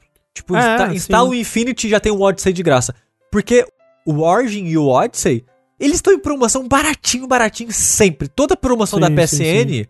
O Valhalla. O Valhalla, um mês depois do lançamento, já tinha promoção do Origin, Odyssey e Valhalla, os três juntos por 60 dólares. Sim, sim. E você sabe o que, que é louco? Hum. Só o Odyssey é um zilhão de horas de gameplay. Você não precisa jogar Assassin's Creed nunca mais na sua vida. Nunca mais, é. É. Porque é muito grande, é um jogo muito grande, muito grande. Eu, eu fico de cara, assim. Você ainda vai fazer um jogo que é Infinity? Nunca mais vai é. acabar? Ent- Então eu não duvido que no lançamento do, do Infinity eles lancem aí um Origin ou Odyssey de graça, só pra, só pra incentivar as pessoas a entrarem e Sim, conhecerem a parada e cair no buraco É, e- negro. e, tipo, é, porque a gente, quando a gente tava falando dessa, dessa, dessa nova mecânica, né, de, de o jeito que a Ubisoft tava querendo seguir em, em diante, é incentivada pelo, pelo sucesso do, de como Call of Duty tá fazendo com o mobile, com o Warzone, né, que é aquela coisa, a pessoa vai lá, joga o Warzone que é grátis, né, e ou então joga o mobile que é grátis, e aí, putz, esse negócio de Call of Duty é legal, né, se pá, eu vou pagar aqui o, o premium, né. pagar a campanha pra jogar mais Call of Duty. E aí a gente tava pensando que ela fosse fazer isso, né? Lançar um jogo grátis, tipo um Assassin's Creed. Assassin's Creed, né? Liberation 2. Não, aí você Assassin's joga Creed lá. Sul de Minas, que nem o moço É chat falou. isso. Assassin's Creed Sul de Minas. Aí você joga Assassin's Creed Sul de Minas, ele é grátis, ele é um jogo mobile mais simples assim. Aí você fala, nossa, Assassin's Creed é legal, né? Que se pá, vou comprar o Valhalla 3. Mas na verdade o que eles estão fazendo parece até mais inteligente, né? Que é, tipo, de um jeito meio maligno, né? Grandes corporações malignas, inteligentes nesse sentido. De fazer uma coisa parecida com o que é, você consegue fazer com alguns MMOs hoje em dia, né? De você tem o grátis até um level X, e aí você já tá investido naquilo, né? E tipo, putz, agora é pago? Putz, eu já investi tanto tempo, acho que eu vou pagar, né? E aí eles te pegam nessa, né? Tal qual o aclamado MMORPG Final Fantasy XIV. Que não tem mais vaga nem pra jogar, de tanta gente que tá Tá jogando. Não, não pode nem comprar. Eu- eu- eu- a gente não. Eu, eu acho importante a gente abrir uma vírgula aqui, só pra noticiar isso aqui: que o Fifinha 14, TM, licenciado, permitido pela EA. O Fifinha 14, o DLC tá fazendo tanto sucesso próximo, né? O Andy Walker, que os servidores estão ficando mais cheios em, em antecipação pro lançamento do DLC. E a venda do DLC e do jogo tá tão alta que a Square parou de vender o digital. Tipo, você vai na, na loja digital, não tem mais pra vender. Porque os servidores estão muito cheios. Caralho. E eles não querem continuar vendendo mais pra lotar ainda mais os servidores. Então eles estão es- li- liberando aos poucos pra vender as unidades da versão digital do jogo. Caralho, escassez digital. Não é só a Nintendo, não, gente. Não, é, o pessoal, o, o pessoal tá falando do streamer de WoW. E isso já acontece. Isso que eu tô falando aconteceu já há um mês atrás. Eu não sei há quanto tempo esse streamer de WoW tá streamando Final Fantasy XIV. Mas isso que eu tô comentando já, já tem rolado faz tempo já. Não foi de agora, não. Mas é, FIFA 14 é, ainda é uma ameaça. Ao... a humanidade, né? A humanidade toda vai ser engolida pelo FIFA 14, vamos viver todos lá. Venham jogar Que FIFA nem 14. San Junipero. Gostoso demais. Joguem FIFA 14. Não, não caia no- nas palavras doces de Tengu Maru. Não, não usem drogas, crianças. É, eu queria dizer que já comprei a, dele- a expansão. Vamos jogar de Cadesti. Eu preciso, mas tá difícil. Eu só queria que fosse melhor de jogar no controle, que aí eu jogava mais, viu? É, o, o menu é meio, meio merda, mas de jogar é melhor no controle do que no teclado. Eu acho. eu acho mais Ah, mas é confortável. porque eu quero mirar nas coisas certas, Tengu, na, é, Sushi. Eu acho muito difícil. Eu quero mirar naquele inimigo ali. Eu quero curar aquela pessoa ali. Eu acho difícil não Aí o de, pé, o de pad você escolhe. O final da frase do, do sushi era, mas aí você tem que ser bom, né? Foi o que ele quis dizer, pela entonação dele. assim. Enfim, outra coisa que essa matéria fala, né, é sobre a, a- uma atualização aí das acusações de assédio dentro da Ubisoft, né, que já tem aí mais de um ano que rolaram e que, né, a gente eh, ouviu do senhor Yves Guillemot que ia rolar uma investigação lá dentro e tudo mais e parece que não muita coisa mudou, quem diria, na verdade que a vibe interna lá é que né, as pessoas estão satisfeitas com o rumo dessas investigações e o quanto de, de coisa eles conseguiram realmente ah, realizar com elas. Que tem algumas pessoas que foram acusadas e que ainda estão em posições de, de poder lá dentro, né? E a Ubisoft tá com o discurso já de que não, é, as pessoas que permaneceram é porque as investigações foram feitas e punições foram aplicadas onde necessário e tá feito, né? O que, tá fe o que foi feito tá feito. E enquanto isso, um sindicato francês chamado Solidaires Informatique, que é um sindicato, um sindicato para juntar pessoas de áreas não muito sindicalizadas, né? É um sindicato para os não sindicalizados, basicamente. Tá é, em nome de muitas pessoas aí processando a Ubisoft. Pessoas específicas lá dentro, né? As pessoas que foram acusadas na, na época, incluindo o Yves Guillemot, o, o Rascoe lá, aquela galera. E... Acusados e as que permitiram. Exato, né? Acusados de, de praticar e de, de permitir, né? E a Ubisoft como um todo, pelo que eles chamam de assédio sexual institucionalizado, né? No, no sentido de que a empresa sabia dos casos e decidiu proteger os assediadores porque era melhor pra ela enquanto um negócio do que lidar com aquilo. É, seria mais é, lucrativo, vamos dizer assim, pra empresa passar o pano aí em vez de, de ter que lidar com isso. E tá nessa daí, por enquanto, né? Vamos ver pra onde isso vai. Lugar nenhum. É, Ah, putaria, né? provavelmente é isso. Com a esperança que a gente tem no futuro, lugar nenhum. Porra, exatamente. Mas tomara, quem sabe? Né? Na verdade, quem sabe não exista justiça. Mas quem sabe também, André, o futuro não seja assistir videogame. Olha que loucura. Você aí pensando, assim, caramba, que vontade de jogar videogame, mas ao mesmo tempo, que preguiça, né? Tem que, tem que instalar o videogame, tem que ir lá botar cabo atrás da TV. Não, gente, que loucura. Colocar no canal 3. É, Quatro. Você segura o controle de lado? Como assim tem botão? Ah, muito complicado. Pois aí que tá, não se preocupe, porque. Tem nada a ver com o que eu tô falando. a Netflix. Eu tô, eu tô curioso pra ver onde você tá chegando com isso. A Netflix está planejando oferecer videogames em sua plataforma. Olha só. O que ela quer dizer com isso? Mais Bandersnet. Bandersnet. Então, talvez, né? Isso é um- uma matéria da Bloomberg, né? Que diz que a Netflix, apesar de ser a maior plataforma de streaming, né? Mesmo com a grande concorrência, ela tá sentindo, né? Que ela precisa inovar. É, tá sentindo o, o- o cerco apertando ali, né? A competição tá chegando. Com dois pés no peito. Então, a Netflix ainda é a maior de todas. Mas ela já foi melhor, né? Tipo, antes só existia Netflix, tava tudo na Netflix, né? Uhum. E hoje em dia não, né? Então, Tipo, antes Disney tava Netflix, né? Sim. Warner tava Netflix, tava tudo lá. Tudo que você queria tava Netflix. Agora a Netflix tá tendo que fazer cada vez mais coisas próprias pra se manter competitiva em relação a Disney Plus, HBO, Amazon. E eu diria que a quantidade de conteúdo próprio que a Netflix, fa- a Netflix faz é, tipo, é, é meio que inviável pra uma pessoa assistir. Ah, é. Tudo. É. Mas é porque ela faz muitos gostos, né? Diferentes também. Não, sim, sim, sim. É porque eu lembro, sei lá, 2013, 12, sei lá quando que ela começou a lançar as séries mais. Quando começou House of Pro- Cards. House of Cards, é. Não foi o primeiro, mas nessa, nessa época. Você ia conseguir acompanhar, né? Tipo, não, a próxima série da Netflix, olha que, Sim, né, sim, que sim. loucura. Hoje em dia, eu fui ver aquela trilogia, né, da Rua do Medo, e eu abri aquele bloco de coisas da Netflix, e é muito louco. São as frases, tipo, é muita coisa que eu sequer ouvi falar que sim. existia. Não, eu, eu lembro que eu fui ver, tipo, as séries mais assistidas da Netflix no Brasil, assim, uma lista. Eu acho que eu não conhecia nenhuma. É, e, e o negócio também é que a, a Netflix tá fazendo séries no mundo todo, né? Então Sim, você tem uma sim, série sim. da Netflix que é feita na Netflix Alemanha, uma série que é na Netflix Índia, sei lá, sabe? Tem várias séries da Netflix de vários lugares e tá dando certo pra Netflix, né? Aparentemente sim. E eu acho, Rafa, que apesar dela tá perdendo marketing, não marketing, ela tá perdendo espaço, digamos assim, pra Disney e outros serviços de assinatura de séries e filmes, uma coisa que é dito, acho que nessa entrevista, né, nessa matéria até, é que ela vê como um dos grandes competidores não necessariamente outras empresas de streaming de vídeos, mas Game Pass, por exemplo. Uhum, que é a serviço de assinatura, É, né? e, a, e a Microsoft, né? O Phil Spencer já falou isso, lá, uns Sim. dois anos atrás, que ele não vê a Nintendo e a Sony como os principais rivais dele, da, da Xbox. Vê a Netflix e a Disney Plus, né? Porque você não tá competindo só com outras empresas de videogame, você não tá competindo só com outras empresas de serviço de streaming de vídeos. Você tá competindo pelo tempo do indivíduo que vai ali consumir coisas de onde quer que seja, né? Sim, com certeza. Não, e assim, é, vale dizer que é, o que eles fizeram, né, que o Rafa tá noticiando aí, é que eles contrataram o Mike Verdo, né, que é um ex-EA Facebook.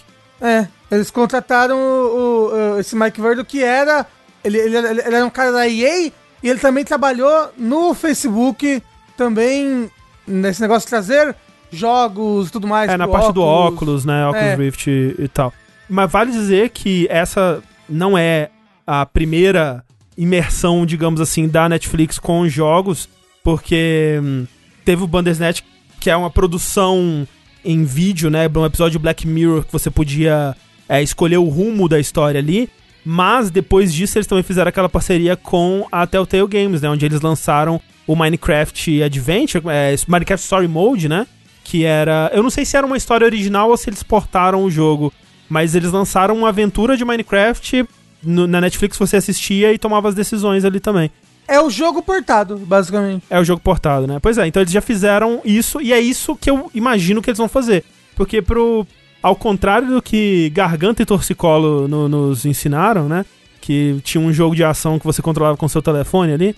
É, o controle remoto, né? Ele não é muito bom pra você controlar coisas que exijam muita Rapidez, né? rapidez, reflexo e tal. Então eu imagino que o que eles vão fazer são é, jogos tipo da, da Telltale, assim, É. onde você escolhe o rumo da história. Eu acho que com o passar do tempo, eles vão começar a fazer jogos mais tradicionais, sim. É, é, assim, eu ia falar, gente, o, o Hugo, a gente não jogava o Hugo na televisão Pois é, era horrível, né? com o telefone, tentava ficar ligando pro Hugo, depois você movia com as teclas lá, né? Teoricamente, eu não sei, nunca consegui ligar.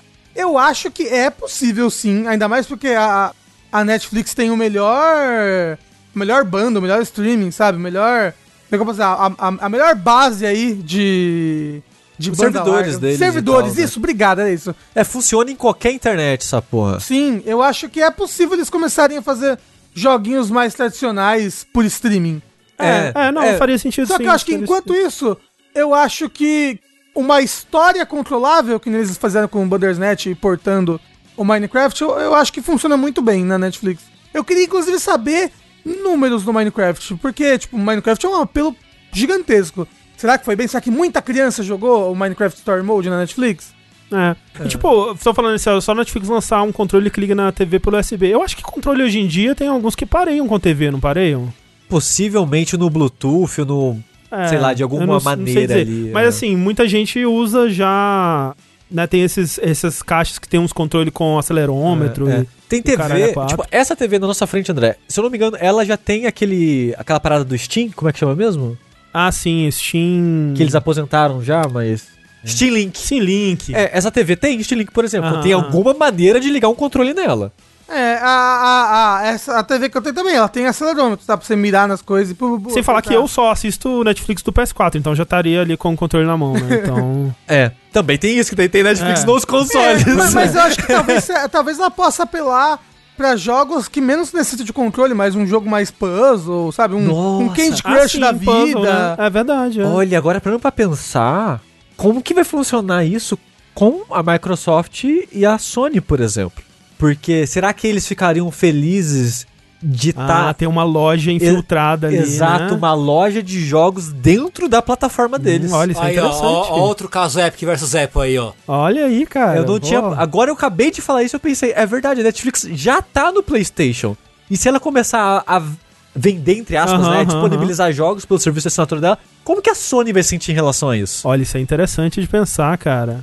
É. Porque eu acho que a Sony também quer ter o controle total na loja dela, né? Sim. É, de jogos. A Sony assim. principalmente, é. É, e aí, se ela começar a lançar jogos é, que tem também na, na loja da Sony e a pessoa tá tendo acesso porque já paga Netflix, como é que fica, né? É, eu acho que, é que corre o, o risco de, tipo, caso isso aconteça, sei lá, a Microsoft fala, não, de boa, pode fazer aí, suave. Sim. E a Sony não deixa, a Sony vai querer brigar. Não, a Sony arrancando o cu pra fora. Cara, de repente, não tem mais Netflix do Playstation, assim.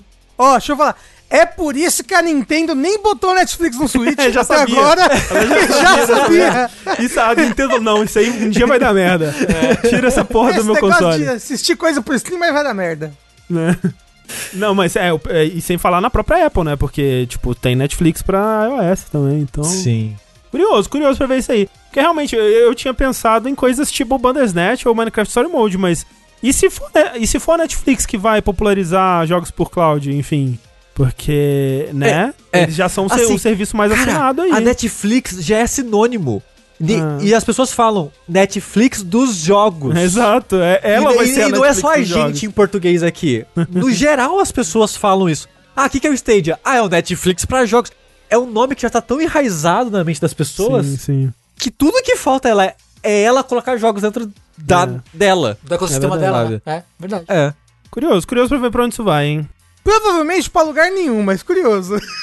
Ah, não, eu, eu acho que pode levar uns 5 anos aí, mas eu acho que eventualmente a gente vai ter meio É. que. Se eles estão começando a desenvolver agora, eu dou uns anos aí pra gente ver É. as primeiras coisas, mas é, vamos ver. Não sei nem se vai ter mundo até lá, mas. O que eu não quero ver pra onde vai, Tengo, é o preço de leilão de jogo. Puta que pariu, né? Que loucura, né? To- Todo, todo dia, né? Todo dia, não tem um dia que não tem uma desgraça. um dia que não tem uma paz. Puta, não, paz. ninguém tem paz, não existe paz no mundo, né? Porque o que aconteceu?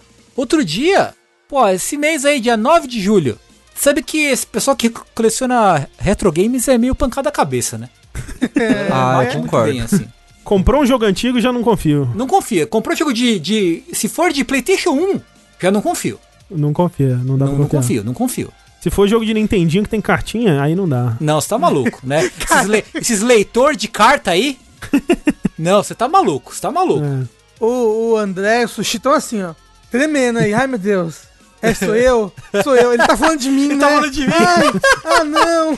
De novo, não. Que nem na escola. O que aconteceu é que, agora no começo de julho, vendeu-se uma cópia selada, selada de fábrica, Uhum, uhum. do primeiro Legend of Zelda, Sim. num leilão.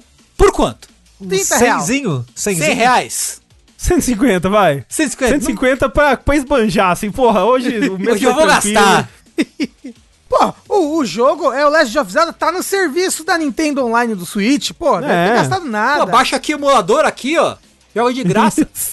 A Nintendo adora, inclusive. 870 mil dólares. Socorro. Correto? 870 mil.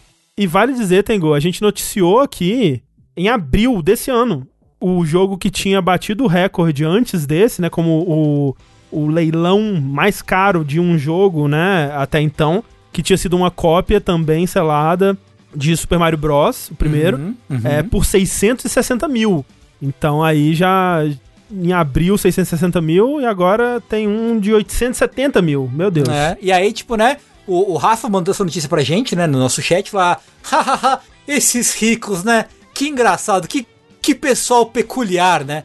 Mas é assim, como se fosse uma divindade nas alturas ouvindo essa essa essa chacota, falou: "Ah, ah, ah, Isso aqui tá muito. Muito. Muito simples. Tá simples. Dois dias depois, Aham.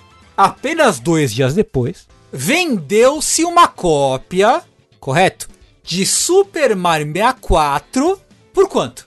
Ah, 200 reais. Esse daí não vale tanto assim, nem é tão raro. 64 é um console que ninguém gosta. Ninguém gosta. Mario né, 64 cara? nem é, nem é tão bom, né? Se fosse um jogo bom ainda. Gente, Que isso, é mó bom. Pa- É, pera, eu tô começando a ficar ofendido. Para. né? Vamos lá. Uma cópia selada com, né, que eles, ele, normalmente colecionador sério assim, né? Eles mandam o jogo pra ganhar uma nota, né? Eles Isso, mandam pra uma entidade que faz uma avaliação da qualidade, tem vários critérios ali e vai dar uma nota pra, pra condição daquele item, né? Que vai de 0 a 10, eu acho que vai a nota do dessa, Isso, dessa, é. né? Existem várias empresas com várias é, critérios, né? Vários critérios diferentes, mas, né? Você pode ter uma ideia aí de qual o valor, do quão, o quão bem cuidado, qual, qual quão bom é o estado desse artigo. E assim, o quão raro ele é, né? O raro, né? Raridade. também. Tipo, ah, esse daqui é a, é a cópia em que a capa tem a bolinha do fogo do Mario invertida, sei lá, Isso, é a cap do, do Okami com o logo da higiene na boca da Materazzi. Isso, exatamente. É porque tem, tem essas versões, né? Que, tipo, o do Zelda que o Tengu falou, por exemplo, é uma versão que foi vendida por alguns meses só em 87 e é uma das primeiras versões impressas do jogo, assim, então ela é mais rara ainda por causa disso e tal. tem todas essas porra. Mario 64, selado, certo? Com nota 9.8. Não é Porra. qualquer Mario 64. Uou. Vendeu por apenas 1 milhão 560 mil dólares. Meu Deus. Ah, um milhão e que quase o dobro da, da, da anterior. E aí você tem que pensar numa, numas coisas assim, cara. Tem alguma coisa de errado acontecendo aí. Porque assim. Não, Porque às assim- vezes era, um, era, era um, era um, um Mario 64 que o próprio é, Miyamoto fez. Pariu, né? Do, do, Ele do pariu, útero do dele. ventre dele caiu. É, Ah, saiu diretamente do útero do Miyamoto. Não, mas assim, é que assim, o Mario 64, ele não é um jogo raro, né, nem de perto, vendeu milhões e milhões de cópias aí. Ele tava numa condição realmente muito única, que é esse 9.8 que o Tengu falou, que é super raro, super bem preservado, e não só isso, porque quando você passa, acho que do 9, assim, eles começam a considerar não só o estado de preservação, mas a qualidade da fabricação também, porque, tipo, eles vão ver erro de impressão, mancha de tinta, o corte da capa, o, o- Alinhado. colagem. A centra- tu- centralização da imagem, né? Tudo, Tudo, tudo, tudo, é. tudo, tudo. Eles consideram tudo pra dar. E, tipo, 9.8 é absurdo, assim. Realmente é muito raro, muito bem preservado, muito perfeitinho, assim, quase perfeito mesmo. Mas olha só, tipo, o Zelda, né, que é, ele era uma nota 9, por exemplo, e que já vendeu por 870 mil, antes disso, antes desse que vendeu por 870 mil, jogos do, do é, Zelda lacrados em, em, em notas parecidas, 8 ponto tantos, 9 e tudo mais, vendiam por volta de 50 mil dólares. Tipo, é um salto, assim, Aham. tipo, tá vendendo 50 mil, os mais caros 50 mil, 60 mil, 40 mil aqui. Eita, 870 mil. O Mario 64, em janeiro, um 9.4 lacrado, vendeu por 40 mil, cara. O que que tá acontecendo? Ah, por que é, que o pessoal, do o pessoal do nada- chat, o pessoal do chat tá falando que é lavagem de dinheiro, às vezes Não, é, então. quem comprou? Não, quem mas comprou? é, é, foi, é. foi a Igreja Universal que É, comprou? cadê? a- Bota lá, bota lá a, a, a, a fantoche, fantoche freira do Praça Nossa lá. Lá vem o gol! Exatamente. Não, É. tem gente falando muito de, go de golpe aí, de, de lavagem de dinheiro. Deve ter alguma coisa errada acontecendo, cara, porque não tem. Não faz sentido. Tipo, uma outra especulação é, é uma.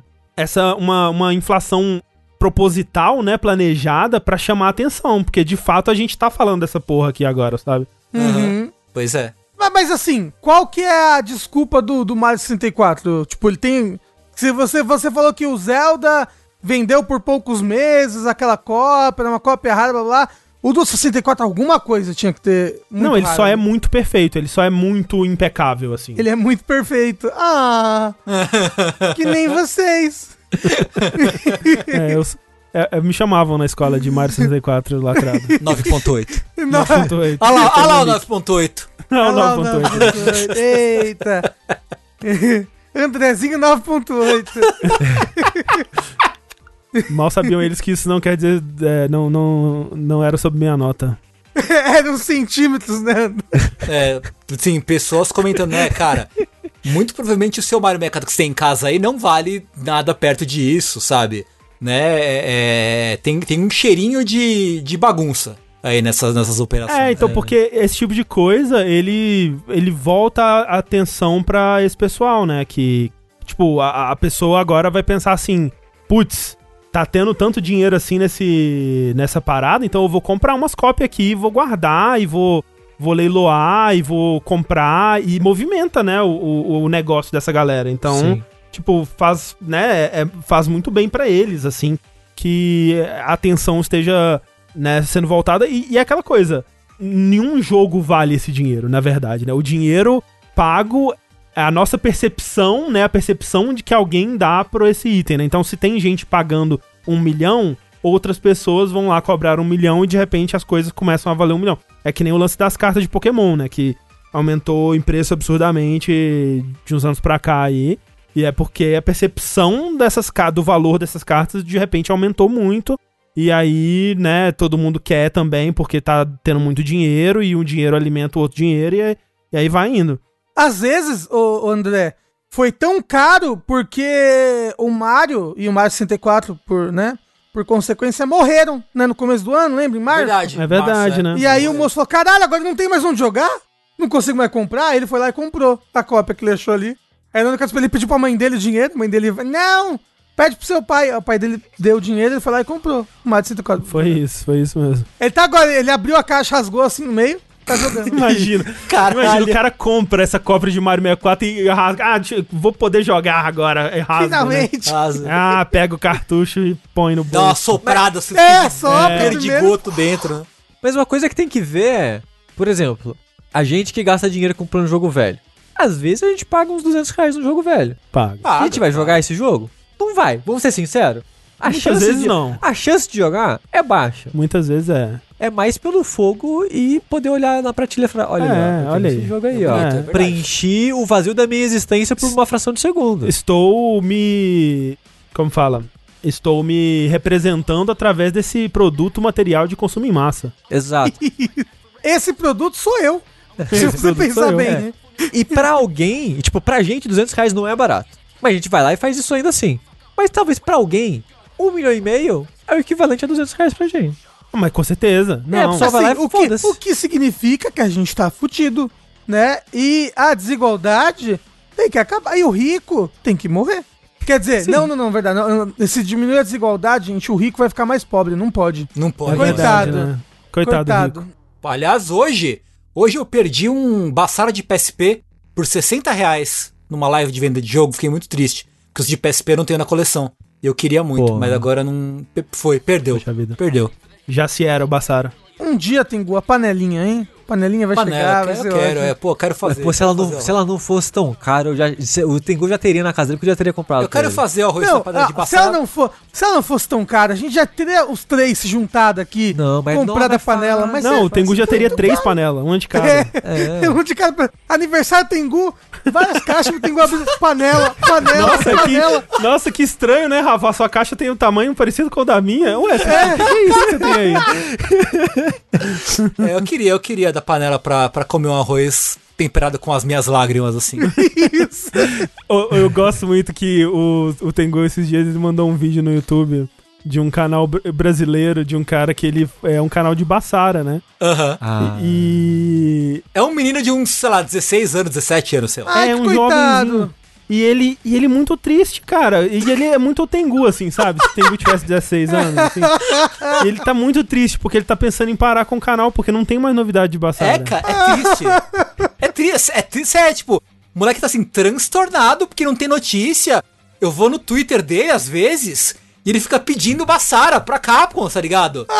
em inglês, em japonês, e fica. É, é, isso é, ele- sou eu, sabe? Esse menino sou eu, É, entendeu? é o Tengu. Eu, eu vi muito não, Tengu não, nele. e cê, cê- é sem sacanagem, gente.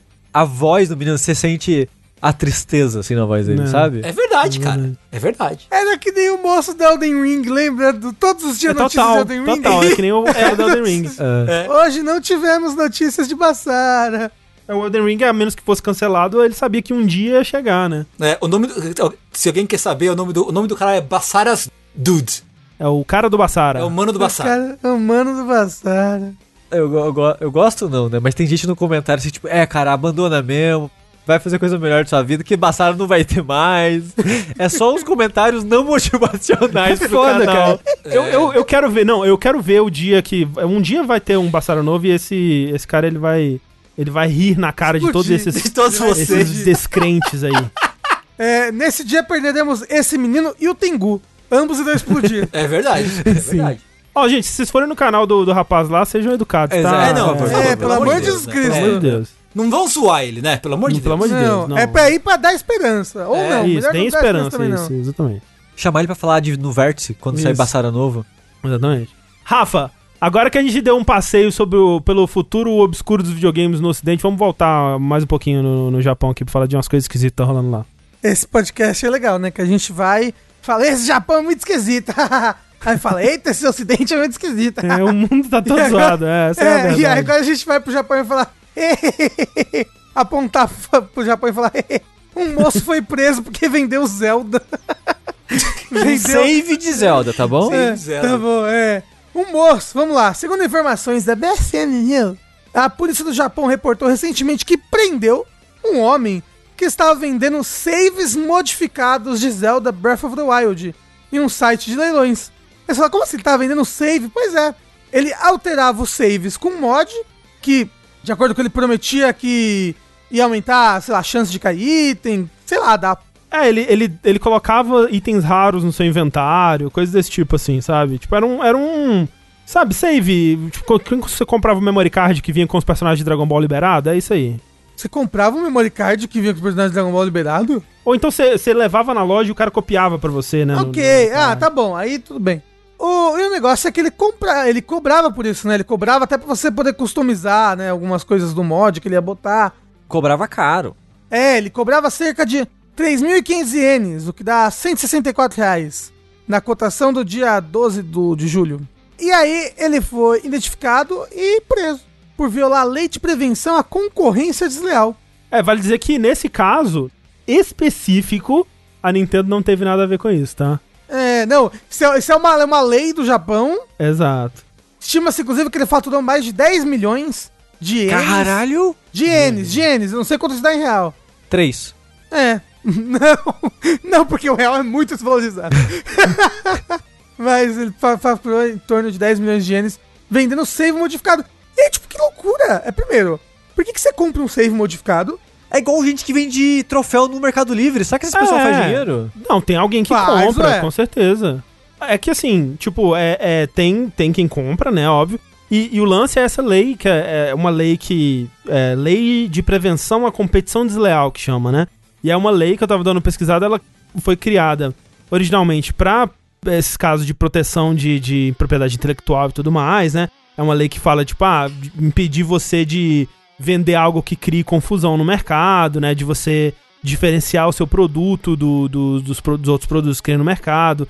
É, não vender algo que você comprou de outro, modificou e tá vendendo com o seu nome, ou coisa do tipo. E aí ela tá sendo abusada, claramente, né? Pra punir um, um crime totalmente sem vítima, né? Assim, tipo.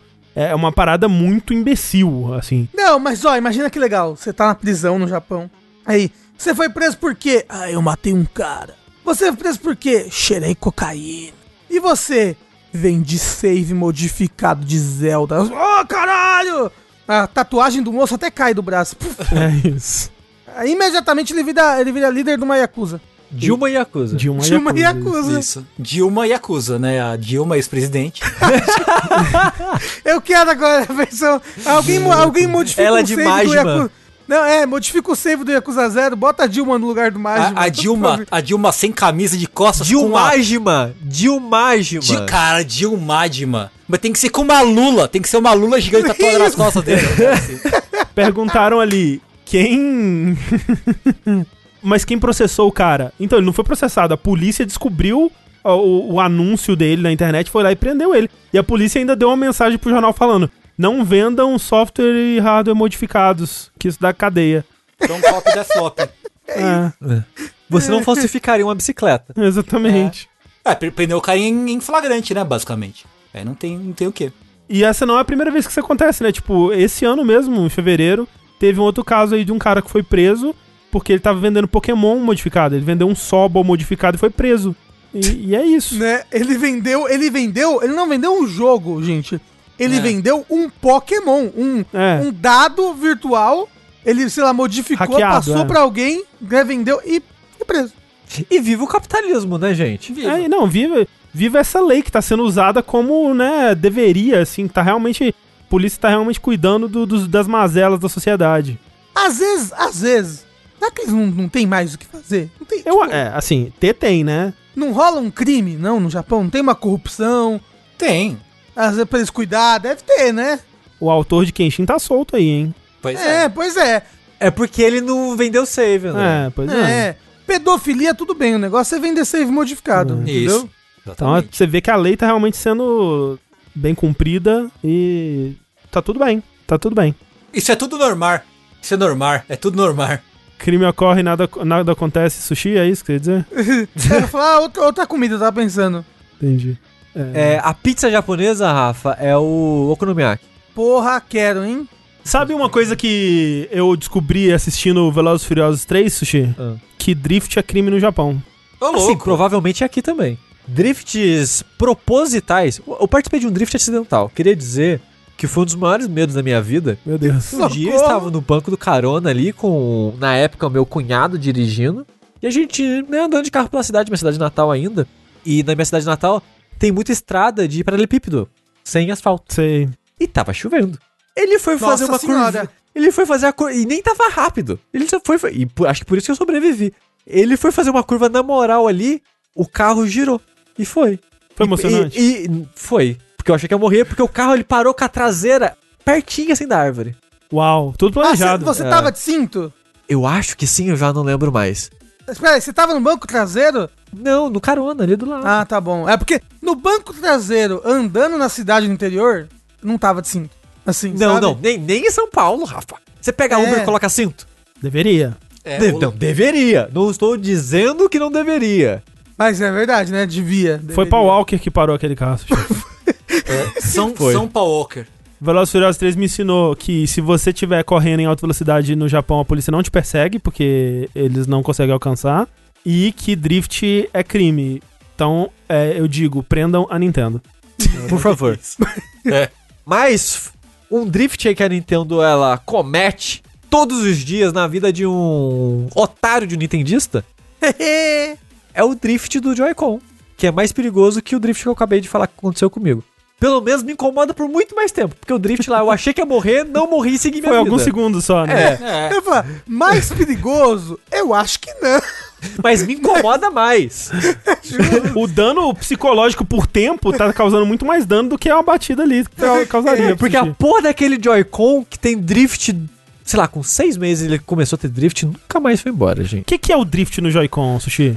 É o seguinte, analógicos no geral, é, de controles, ao longo do tempo, as peças ali vão afrouxando, vão acontecendo coisas, vão desgastando, vai entrando poeira, e eventualmente os sensores do analógico começam a falhar e começam a registrar inputs onde não tem. Movimento fantasma ali. Exatamente, exatamente. Mas isso é comum acontecer com muitos anos de controle. Às vezes o controle quebra antes disso acontecer. Por exemplo, no meu PlayStation 3, tu- de todos os anos que eu usei ele, nunca tive problema de drift. Uhum. Os analógicos ficaram meio frouxos de, de usar por muito tempo, mas não tive drift.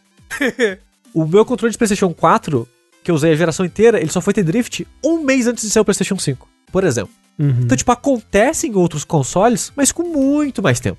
Sim. Muito mais tempo. É, o, o meu. O, o É, dito DualSense isso, do o PS5. PlayStation 5 É, tá dando tá drift com- já em várias pessoas. Sim, o meu Sim. deu o driftzinho ali. Exato, exato.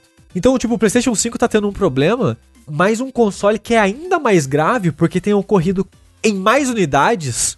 É uma frequência absurda. É, o, de- o drift do Switch, ele não é um talvez, é em quanto tempo. Uhum. É tipo, é garantia que vai acontecer, você só não sabe em quanto Tanto que tempo. rolou, tá rolando um processo contra a Nintendo, não tá? Por conta Tá, disso? tava, tava um, um class action, né? Um, um processo em conjunto aí. É. Que loucura. A gente já teve muitos Joy-Cons aqui em casa, né? Os do Bruno, todos deram drift. Todos. Ô, todos os da esquerda, né, no caso, né? Porque o da direita dá menos drift, né? Não sei porquê. O Joy-Con da direita. Mas todos os da esquerda dele tiveram. O meu, que é o Joy-Con de 2017, que eu peguei junto com o console, não deu drift ainda. Caralho. Eu só limpei ele com limpa-contato. E é muito louco porque parece engraçado, parece que a Nintendo sabia que isso era um problema. E eu não duvido que ela soubesse que isso é um problema nos analógicos dela, porque no sistema do Switch você pode ir lá nas opções e tem meio que um calibrar analógico, né? Uhum. Então quando você tá olhando o seu analógico, mostra lá o círculo, uma cruz dividindo os quadrantes desse círculo e uma bolinha ali indicando aonde tá o input, né? Uma, uma cruzinha indicando onde tá o input do analógico no momento. Então o ideal é, se não colocou nenhum movimento no analógico, a cruzinha tá parada no centro do quadrante. E só mover quando você apontar. E o drift, quando você entra aí, é, o analógico move sozinho. Ou às vezes tá parado no centro, mas quando você coloca o input pra algum lugar, mostra que o movimento é mais lento ou que não volta mais pro centro. Acontece alguma coisa na movimentação, né, no input do seu analógico. O meu atualmente, como ficou muito tempo parado e juntou poeira e essa porra é alérgica aparentemente a esse controle, o, o meu input, você entra nesse menu, ele tá no topo. Tum! No topo. Foda-se. É impossível mexer no menu. Pra Caralho. mexer no meu Switch hoje em dia, eu tenho que ligar ele sem ligar o Joy-Con e usar o Pro Controller. Caralho. Porque o Pro Controller não tem problema com drift. Hum. Não fácil assim, pelo menos, né? Ele tá, tipo, muito, muito, muito impossível o meu controle hoje em dia. E eu não quero comprar outro porque eu sei que não vai resolver isso. Ele... É o mesmo, mesmo Exato, mesmas peças, né? Exato. Tipo, eles já trocaram os analógicos. Se você abrir Joy-Cons ao longo dos anos, você vê que é levemente diferente, mas ainda é o mesmo É. analógico. Uhum. Você pode comprar um paralelo. Talvez um Joy-Con paralelo. Mas por que, que a gente tá falando disso hoje? Aqui, agora, no Vértice de Notícias? Porque um tio, um rapazinho aí da internet, Um tio. descobriu um conserto. Ele diz permanente?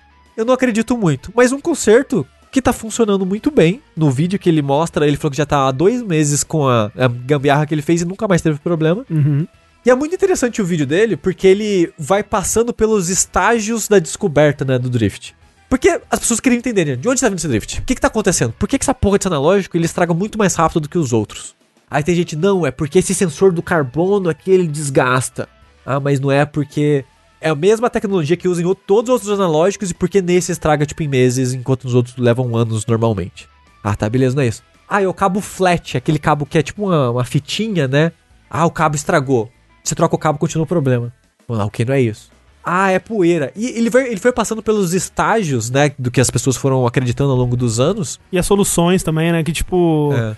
Muita gente fala, né, pra soprar, pra aplicar aquele limpa-contato, né? Que realmente resolve por um tempo, mas eventualmente sempre volta. Sim, eu, por exemplo, eu já usei limpa contato e levou uns 3, 4 meses. Mas voltou a ter problema. Aí depois eu tentei aquele ar encanado, né? Só pra soprar e tirar a poeira. E funciona menos ainda. Tipo, ele tira, um mês depois voltou o drift. Pra mim, o analógico esquerdo foi cada vez ficando cada vez mais difícil de tirar o drift Uhum, e voltava cada vez mais rápido o drift. Sim. Mas de qualquer forma, esse cara, ele percebeu que quando ele apertava a carcaça do controle, o drift sumia naquela tela que você consegue ver o drift acontecendo, né? E tipo, ele nem encostava no analógico em si, ele só apertava a carcaça pra fazer o plástico ficar mais justo nos, com- nos componentes. Uhum. E sumia o drift. Aí a teoria que ele tem no vídeo é que o analógico ele é meio que uma caixinha. Quando você desmonta o controle, a peça do analógico é como se fosse uma caixinha. E essa caixinha do analógico do, do Joy-Con, ela tem meio que uma luva de alumínio que ocupa a base e as laterais dessa caixinha. A teoria dele é que conforme você vai usando, o tempo vai passando, essa luva, entre aspas, ela vai afrouxando do corpo do analógico e esse afrouxamento faz o drift acontecer, faz os inputs ficarem falhos e acumular mais poeira porque, né, tá tendo mais Sim. espaço pra acumular poeira lá dentro. E o que ele acha que colocar, a solução dele eu não falei, né, mas foi colocar um pedaço de papel ou papelão de 1 um, milímetro, 2 milímetros pra forçar essa caixinha do analógico contra o corpo do controle. Aumentar a pressão ali, né? Exato. E para o drift. Porque você junta essa peça de metal, diminui o espaço da poeira e some o drift. Esse é o conserto que o cara fez. Eu queria ter feito esse conserto hoje pra falar pra vocês se ia funcionar no meu drift que tá impossível, mas a porra do parafuso que a Nintendo usa é um parafuso em Y que eu nunca Ah, tinha é, visto é na o parafuso, é, é o parafuso clássico da Nintendo. É pra- Tem que. Eu nunca, eu, eu não sabia, eu não tenho isso, eu tenho que comprar. E aí que é o curioso, eu fui procurar no Mercado Livre alguém que vendesse esse, é, essa chave pra eu abrir o meu Joy-Con e consertar. E já vende o kit no Mercado Livre É. de um novo caixinha do analógico com uma nova fitinha flat, parafuso e a chave pra você trocar. Eu achei que você ia falar que vinha a chave e um papelão, um papelão. assim. Mas, mas tem Gu, é porque essa, esse, esse método é recente, tipo de uma semana atrás. Olha aí, ó, oportunidade de negócios, gente. Vendeu É, uma conserta. Mercado A Nintendo lançou o Labo por quê, André? Por que, que você acha que a Nintendo lançou o Labo? É, Ela, ela não podia falar diretamente que, que era isso o conserto, né? Porque senão ia pegar mal.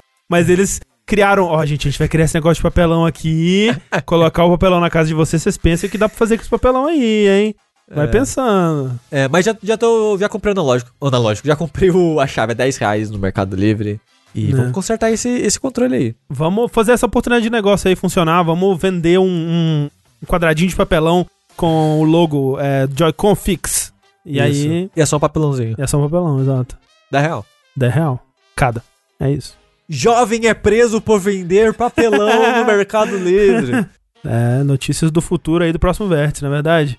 Mas, ó, uma coisa que a gente pode ter certeza é que o Switch OLED vai ter drift também, né, Rafa? Afinal de contas, é o mesmo Joy-Con. Ah, o. O mini Switch lá, o que não tem dock, ele também tem drift. É o mesmo analógico, dá Ah, o mesmo é, né? problema. E o conserto também funciona. Isso é mais difícil de abrir, né? Sim, Porque sim, é um console sim. todo divide um controlinho. Então, quem sabe, né? Quem sabe, né? vai ser outubro, quem sabe a Nintendo não, não vai lá na, na- na- em todas as, as lojas agora, rapidinho. Abre ali o. Joy-Con, bota um papelãozinho ali do Mario, falando, é, Papelãozinho do. é, é, como é que é? To the Gamers, escrito um papelãozinho, alguma porra É um assim. cogumelinho. É um cogumelo o papelão de vida. É, porra, ia ser maravilhoso. Mas o que a Nintendo falou que não vai fazer é lançar um Switch Pro. Ou pelo menos ela não tem planos pra isso. Olha, eu queria dizer que essa notícia, o tweet é em japonês, então eu não sei o tweet original. Mas a notícia que a gente leu que estava traduzida para português, a Nintendo falou que não tem planos de lançar um Switch Pro enquanto não lançar a versão OLED. Ah, não, mas isso sim. É porque muita gente tava achando que ia. Ah, mas a versão de OLED é desse ano. Não, mas então, é, é o, o que as pessoas estavam dois especulando. meses, né? É, é Não, que três ia- meses. eles iriam ainda anunciar um Switch Pro antes É. de, de lançar o OLED. Pra lançar junto, um negócio Sim. assim. É, é, mas eu só queria dizer que a Nintendo não falou que ela não vai lançar. Não. é que não sim. vai anunciar nos próximos dois meses. Exato. É, realmente eles só falaram que não, não tem Switch Pro esse ano, não vai anunciar. Né? Então, tipo, a verdade é que essa notícia não fala nada, né? Porque a gente sabia que eles, pelo, pelo menos, né? A gente sabia não, né? O pessoal tá criando uma esperança com o Switch Pro, que não, a Nintendo ainda vai anunciar, blá blá, mas não. é, a conta oficial da Nintendo, né? Uma das contas oficiais da Nintendo, fez um- uma dupla de tweets. Né? A primeira falando que desmentindo notícias de que ti- teriam dito que a margem de lucro aumentaria Com o Switch OLED. no com LED, que ela diz que não é verdade, não é um fato. E ela diz, ó, o texto é, é, além disso, é, nós vamos lançar o Nintendo Switch OLED em outubro de 2021, mas não temos planos de lançar um modelo, nenhum modelo além, atualmente não temos nenhum plano de lançar modelos além desse. Né? É, meio, é um meio vago, né? Não, não dá pra saber se ela, ela que tá falando não vai nunca, não vai esse ano, não vai, sabe? Não, não, não tem um comprometimento com a data aí, né? desse É só coisa. porque eu, eu acho que é, o lance dessa notícia é só porque eu vi muita gente. Mentira, eu não vi muita gente, não, eu vi só uma pessoa. não sei quantas pessoas eu vi. Mas eu vi, eu vi pessoas com, com a esperança de que. Ah, eles anunciaram o OLED, mas ainda dá tempo, né, de anunciar o, o Pro ainda esse ano. É, sei. eu acho que um não excluiu o outro. Não, é, mas é, Sabe? mas pra esse ano não vai ser o caso. Sim, sim. Mas assim, o negócio é, eu acho que. Eu participei recentemente do, do, do podcast do UOL aí, Jogos, com a, a Leticines e o Bruno Isidro. Né? E a gente tava conversando sobre isso lá. E eu acho que não faz sentido mais um Switch Pro. Com esse OLED. Gente, o Switch é de 2017. Vamos supor que eles lançam o OLED agora. E daqui a dois anos eles anunciam o Pro. Daqui a um ano eles anunciam o Pro pra chegar no ano seguinte. Já deu tempo de vida já do console, já. Tipo, o Switch é de 2017 já. Não, sim, o que faria sentido era por agora, assim, eles lançarem. É, então, né, por isso que eu Pro. o, o, o Nintendo Switch Pro faria sentido anunciarem agora e lançarem agora. Sabe? Eu acho que se eles lançarem o LED, que eles vão fazer, lançar ele agora, o próximo passo é o Switch 2, entendeu? Eu acho que um Switch Pro não faz sentido. É que assim, é- é- a gente tá falando, né, que tipo, o, o Switch ele tem. Tá, vai completar cinco anos, né, em breve. É, mas eu, Não. eu, a- eu acho que a Nintendo não tá se preocupando em trocar de console ainda não, porque o, o Switch ainda vende igual É, água. o lance, o lance pra mim é esse. Tipo, a gente não sabe qual é a projeção de, de vida do Switch. A gente tem console aí que dura 10 anos. É, o né? 3DS durou uma- um século, parece. É, quase 10 anos. É, o, o 3DS. 3DS durou quase 10 anos, de fato. Enquanto tá vendendo, né, tipo, um time que tá ganhando não se mexe. Já vi o, o que a Nintendo fez com o Wii U ali, né? Mas eu acho que o próximo passo da Nintendo, um próximo console da Nintendo, não vai abandonar o conceito híbrido, sabe? Eu, ach, eu chutaria também que não. A menos que eles venham com uma outra ideia mirabolante, sabe? Ah, um, um Super VR, assim, que nem o. Ah, que sei. nem o, o Oculus Quest, que você não precisa de mais nada pra jogar, só precisa Não sei, do é. Oculus. Talvez. No momento atual da Nintendo, eu só consigo ver eles largando a ideia do Switch se eles tiverem uma outra coisa mirabolante que eles acham que pode ser a próxima grande coisa Um aí, celular. sabe? Sei lá. Um celular. Assim, o Nintendo já é. O Switch já é um celular, né? Sim. Só que não faz ligação, que é um celular perfeito. Que E não ninguém tem quer fazer Netflix. ligação no celular. E não tem Netflix. que é pra não ter concorrência. Vai lançar o N-Gage daqui a pouco, a Nintendo. Isso. Só, só Vai no- ter que tirar a bateria. talking. Vai ter que tirar a bateria do Switch pra botar um outro jogo. Tá na hora de voltar ao side talking, eu acho. Já deu Eu tempo de acho, eu acho que sim. Eu acho. Eu acho que sim. Botar quem? Sai de Tóquio? Side talking, sabe? Do Engage. Ah, de segurar de ladinho? Segurar Pô, de ladinho, verdade. é. Exato. Mas então, assim, se a Nintendo não quer lançar a Switch Pro, tem quem queira, não é verdade? Então nós vamos aqui para a última notícia de hoje, falar do senhor Steam Deck, não confundir com Stream Deck, que é esse negócio que a gente aperta os botões aqui e sai som assim, ó. Não confundir, são duas coisas muito diferentes. Inclusive, coitado da prog da Elgato, né, que lançou um novo modelo do, do Stream Deck no mesmo dia que a Valve anunciou o Steam Deck. Caralho. É, e que eu acho, ó, eu acho muito melhor que a gente passe a chamar de Gabe Gear, que é um nome muito mais espirituoso, muito mais legal. Então, é, Dona Valve, no último dia 15 aí, é, anunciou o Gabe Gear, que é, de fato, basicamente o Switch Pro. Que você imagina, né, você que não viu o anúncio, não viu o que, que é o, o produto ainda, imagina um Switch, né, é o mesmo é, formato, basicamente, a tela no meio, controles em volta. Ele é, ele é maior do que o Switch, né? Especialmente do- dos lados, assim, ele é mais largo. Ele tem do 30 que- centímetros. Eu acho É. que o N-Gage fez isso antes, André. É verdade, né? O Game Boy Advance original. Mas o N-Gage veio antes do Game Boy Advance. Veio? Veio. Acho que não, o Game Boy Advance é 2000. N-Gage eu chutaria que é um 2002, N-Gage 2003, não, desculpa. O, aquele que você jogava o Sonic, o. Ah, o Game Gear, é. O Game Gear, é, que era basicamente um Master System. Mas então, assim, um Switch maior que roda é, Steam OS, né? Que é o sistema operacional do, do- da Steam e da Valve é, Linux, né? É um Linux modificado. É, que você não pode destacar os Joy-Cons, né? E nele você joga jogos de PC, primariamente ali da Steam, né? Mas a gente vai entrar nisso em breve. Os controles são controles tipo os, os modernos, né? O que você esperaria de um controle moderno, dois analógicos, D-pad, quatro botões ali, dois botões em cima, mas além disso, ele tem quatro pedals, né? Dois de cada lado na parte de trás do botão. Onde Do- ficam seus dedos no apoio. Na, é, na parte de trás do controle, onde ficam os dedos de apoio ali, tipo os controles Elite aí do Xbox e outros. Além de dois touchpads, onde fica. Onde ficaria Abaixo ali. do analógico, né? É, pra você acessar com o dedão também, que vai poder controlar o mouse e outras funções que eles falam lá, tipo macros, menus e tal, é, que vai poder ser é, customizado aí é, de jogo pra jogo. Mas a tela dele é touch? A tela é touch e ele tem acelerômetro também. E aí, assim, é, especificações, né? E as especificações eu achei interessante o que o pessoal da Digital Foundry fez, que eles compararam muito com o Xbox Series S, que em questão de, de, de hardware, assim, é o mais parecido que tem no mercado atualmente com ele. Que é o seguinte, ele, CPU dele é AMD Zen 2 com 4 núcleos e 8 threads. No caso do Xbox Series S é o Zen 2 também, só que com 8 núcleos e 16 threads. O, o GPU é RDNA 2 de 1 a 1.6 teraflops, no caso do Series S é 4 teraflops.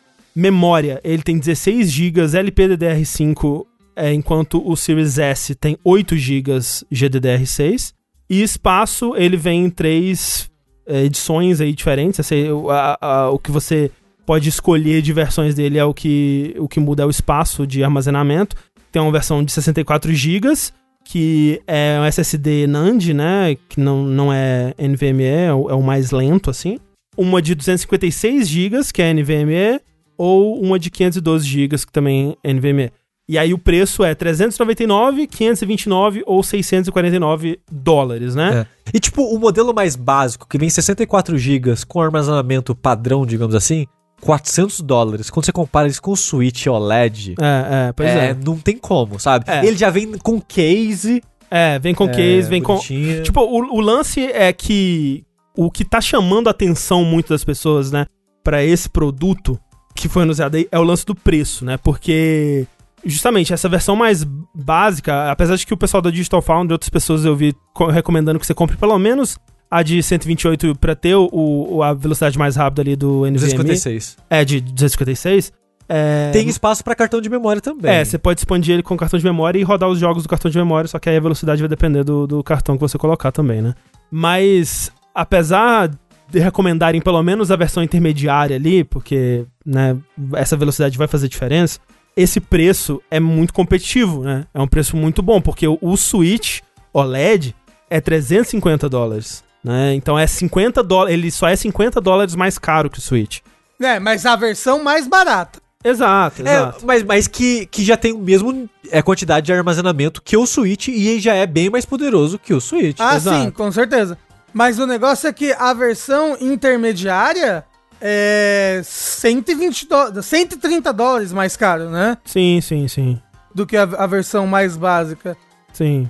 E ela que tem o, o, o, o que você falou né, do, do HD, HD melhor, mais rápido, o SSD. É, ele É, tem um sim, NVMe, sim. mas o outro já tem um SSD, né? Que já é bom, né? Não vai ser como se. A, a performance não vai sofrer tanto assim, eu imagino, É. né? Mas é 529 dólares, que é mais, mais do que um Play 5, por exemplo. Né? Sim, sim. Sim, sim. É, mas tipo, o fato de que você tem como ter esse, esse produto com essas mesmas especificações por 399 dólares, né? É, um, o PC portátil por 399 dólares é muito bom, especialmente porque assim, não é o primeiro PC portátil que tenta fazer uma coisa meio Switch assim, né? Já faz anos que existem outros modelos que faziam isso. A Nvidia, né, fazia o Shield, que é algo parecido. Na China tem uns mais próximos do que o esse. É. GPD, né? Que, que faz alguns também. Tipo, teve aquele da. Teve o da Nvidia e teve o da Razer também. A Razer também tentou fazer um há uns anos atrás e tal. É, E- eu, eu acho que o, o, o mais forte é o mercado na China hoje em dia. Sim, que tá- tem tá alguns bem- chineses. Só que o lance é justamente esse, que tipo, esse, por exemplo, o GPD Win 3, que é um que tem specs assim um pouco parecidas, né? Custa 800 dólares, por exemplo. É. E tem, tem falado ali, ó, o Ayanel, que é uma, uma outra, acho que um dos mais grandes também. Eu acho que é em torno de mil dólares, uma parada É. assim. E esse é ele- 400. É, a, a Alienware com a Dell anunciou também, acho que ano passado, um que. Eles nem chegaram a anunciar o preço, acho que era uma coisa meio é, experimental, não sei se vai virar um produto mesmo ainda, eu não, não corri atrás de ver, mas eu lembro que quando anunciaram, a especulação é que o preço seria por volta de 800 mil dólares também, assim. Então, a diferença de preço é muito grande, né? E tem uma, uma entrevista da IGN com o Gabe Newell, dele falando que realmente essa, essa coisa do preço seria o uma das coisas mais importantes, né, para eles atingirem. Mas enfim, então o que tá chamando a atenção das pessoas pra essa parada é o preço, principalmente, né? E aí você ter um, um, uma- um hardware que ele é comparável ao Series S, é menos potente, mas ao mesmo tempo ele também tá tentando gerar uma imagem ali de menor fidelidade, né? Porque a tela dele é 720p, enquanto o Series S ele mira pra 1080. Então você tem uma coisa ali que é um pouco comparável, né? E você vê nos vídeos eles jogando jogos como Control, jogando jogos como Doom Eternal e outros jogos modernos e pesados aí. Obviamente não vai estar no máximo, né? É, não vai estar esses jogos, não vão estar no Ultra, não vão estar 4K. Mas o pessoal que jogou, jogou e tava rodando fluido, o que é impressionante pra caralho, né? Assim, então. Sim. A, a- única coisa que eu fico meio assim com ele, eu não gostei muito do, do- da aparência dele. Vocês gostaram da aparência? Ele, ele- eu acho ele grande e eu não gosto dos botões nos extremos. É muito no cantinho, né? É, é muito no cantinho. Então, o B parece que tá caindo pra fora. É. Tipo, ele, ele, parece ser pesadinho, né? Ele tem. Vocês lembram a quantas gramas ele tem? Eu não lembro se eles soltaram o peso dele. É, não vi não. Deixa eu ver. E, e, e o fora, é, assim, uma coisa legal que ele tem é que ele vai ter um dock também, né? Que você acha que você vai comprar a parte, mas pra você usar ele como um PC normal, assim, sabe? Muita coisa que é legal desse, dessa parada é que ele é muito aberto, né? Então eles vão fabricar um dock próprio, né? Pra você comprar a parte se você quiser. Mas qualquer dock USB-C que você ligar, qualquer conversor de USB-C pra HDMI ou docks, assim, você consegue plugar nele e vai funcionar, sabe? É. E, e ele é um PC. É. Ele é aberto. Então, se você quiser desinstalar o SteamOS, instalar um Windows ali e usar ele como um PC, você pode fazer isso. Sim. Até porque não são todos os jogos da, da Steam que tem suporte pra Linux, né? Eu acredito que boa parte devam ter. O, que- o que acontece é o seguinte: tem uma parada no, no Linux hoje em dia que é o Proton. E esse Proton ele meio que faz uma conversão Hum. para fazer os jogos de Windows rodarem no Linux. Fazendo meio que uma conversão ali. Afeta um pouco a performance do jogo, mas os jogos funcionam assim. O que não funciona é em jogo online, onde precisa ter acesso ao servidor e coisas do tipo. É, e não são todos os jogos que funcionam também. Você tem até o, o Proton Database lá, que é um site que você consegue ver a performance desses jogos, como que eles estão rodando hoje em dia. É bastante, né? E a, a, a Valve, ela disse que um dos, dos compromissos que ela tem lançando o Steam Deck é melhorar o Proton pra ele ter mais compatibilidade ainda, né? É, a pessoa tá falando, né? É o Wine, né? Ele é tipo, é uma. um- é, ele, ele roda o Wine e outras coisas por debaixo ali pra deixar o, o jogo funcionando bem no, no, no Linux, né? Rodando o jogo de Windows. Esse sistema operacional que vai vir com o console já usa isso, já usa o Já, Proton. já. É, é uma tecnologia da Ah. Valve. Entendi, bacana.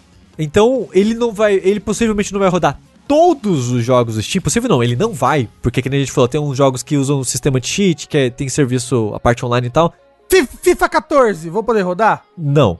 Possivelmente não por causa disso. Lixo. É, a menos que você in- instale o Windows, né? E, Exato. e rode É. direto. Exato. Uhum.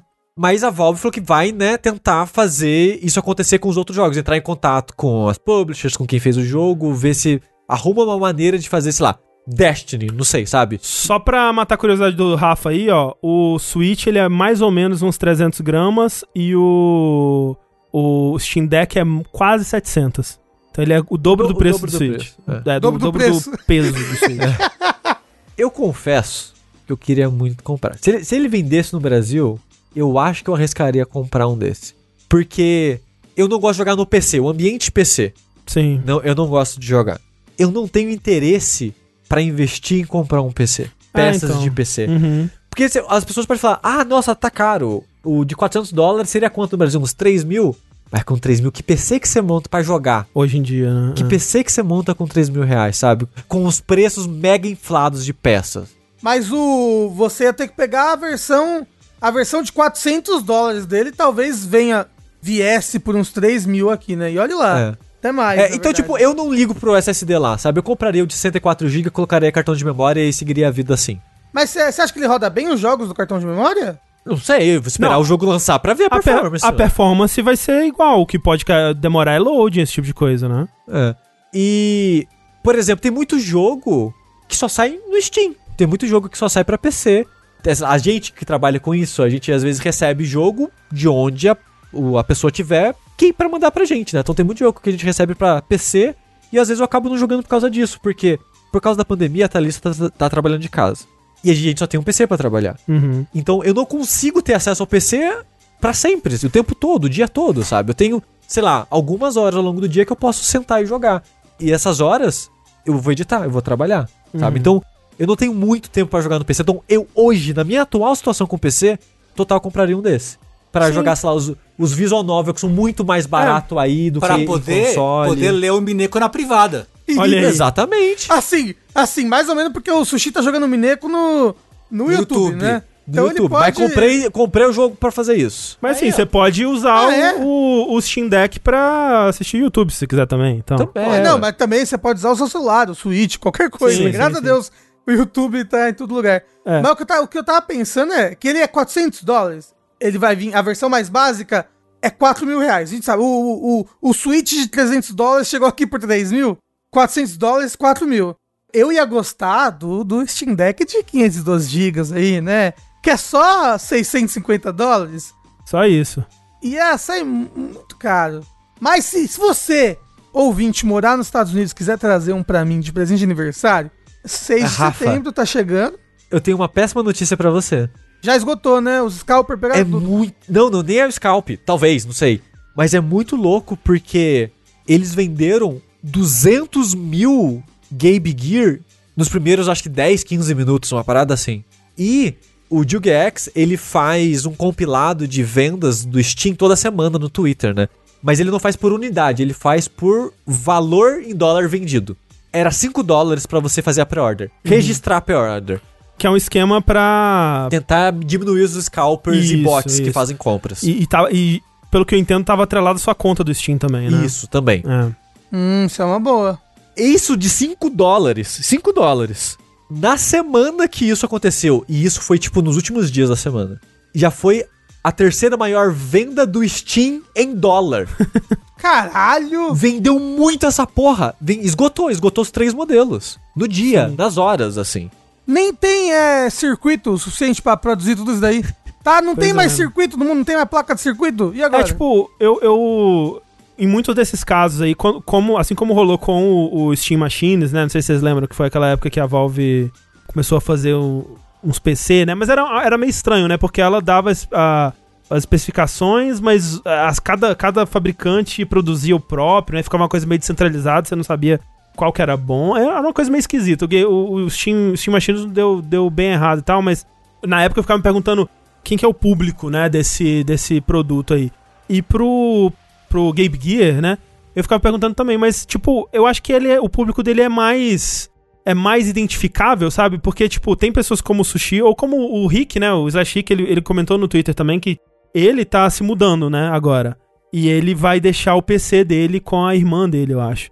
E ele não quer, ele não pretende comprar outro PC de jogos, né? Ele vai ter o, o laptop da empresa e ele compraria, por exemplo, um Game Gear aí, porque, né, é um PC que ele vai ter, ele não vai precisar correr atrás de peça, gastar uma dinheirama toda, ele vai usar só pra jogar mesmo. Então, se ele quiser eventualmente usar como PC, ele pode plugar um teclado e um mouse ali num, num hubzinho USB e funciona normal também. Então, para esse tipo de pessoa funcionaria.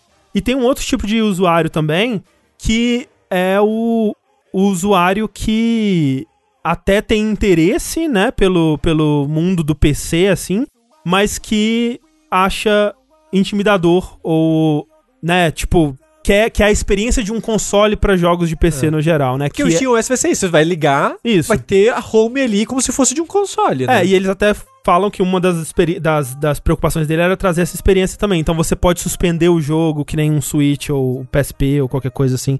e quando você liga de volta tá no jogo, esse tipo de coisa pra ter essa experiência de celular e de, de portáteis que você tem hoje em dia que se tornou padrão. Não, e, e eu acho, André, que até, tipo, os próprios usuários Steam aí, que, tipo, porra, tem um PC bacana aqui que eu jogo. Mas por que não também um PC portátil pra eu jogar na minha cama, pra eu jogar e saindo? Eu acho que, como o pessoal tá falando, ah, pra fazer a pré-venda, você tinha que ter uma conta Steam que já tinha feito uma compra antes de junho, alguma coisa assim. E se vendeu tudo isso, eu acho que o, o- o próprio PC Gamer é um público-alvo, assim. Não, com O certeza. PC Gamer padrão. É, e, e eles estão fazendo, eles estão pensando ainda, são coisas que eles não sabem se vão conseguir fazer, mas nas entrevistas eles estavam falando de coisas pra integrar melhor ainda entre as duas coisas, né? De você, por exemplo, sincar o estado do jogo, mesmo sem precisar salvar, de você suspender ele no, no Steam Deck, no Game Gear e continuar no PC, por exemplo, no Steam. Então, coisas assim pra ligar as duas coisas.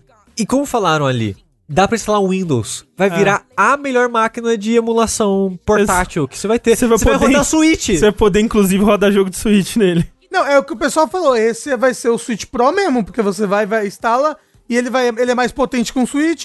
É, daqui a alguns anos, né? Porque o Yuzu não tá lá ainda, não. Ele ainda não roda muito bem a maioria dos jogos, mas. Mas tá, em- tá a caminho. um Semu pra jogar um Breath of the Wild aí. Porra, sim. É engraçado a entrevista que, a, que o Ryan McCaffrey tava fazendo com o pessoal da Valve, que ele perguntava: Eu vou poder fazer isso?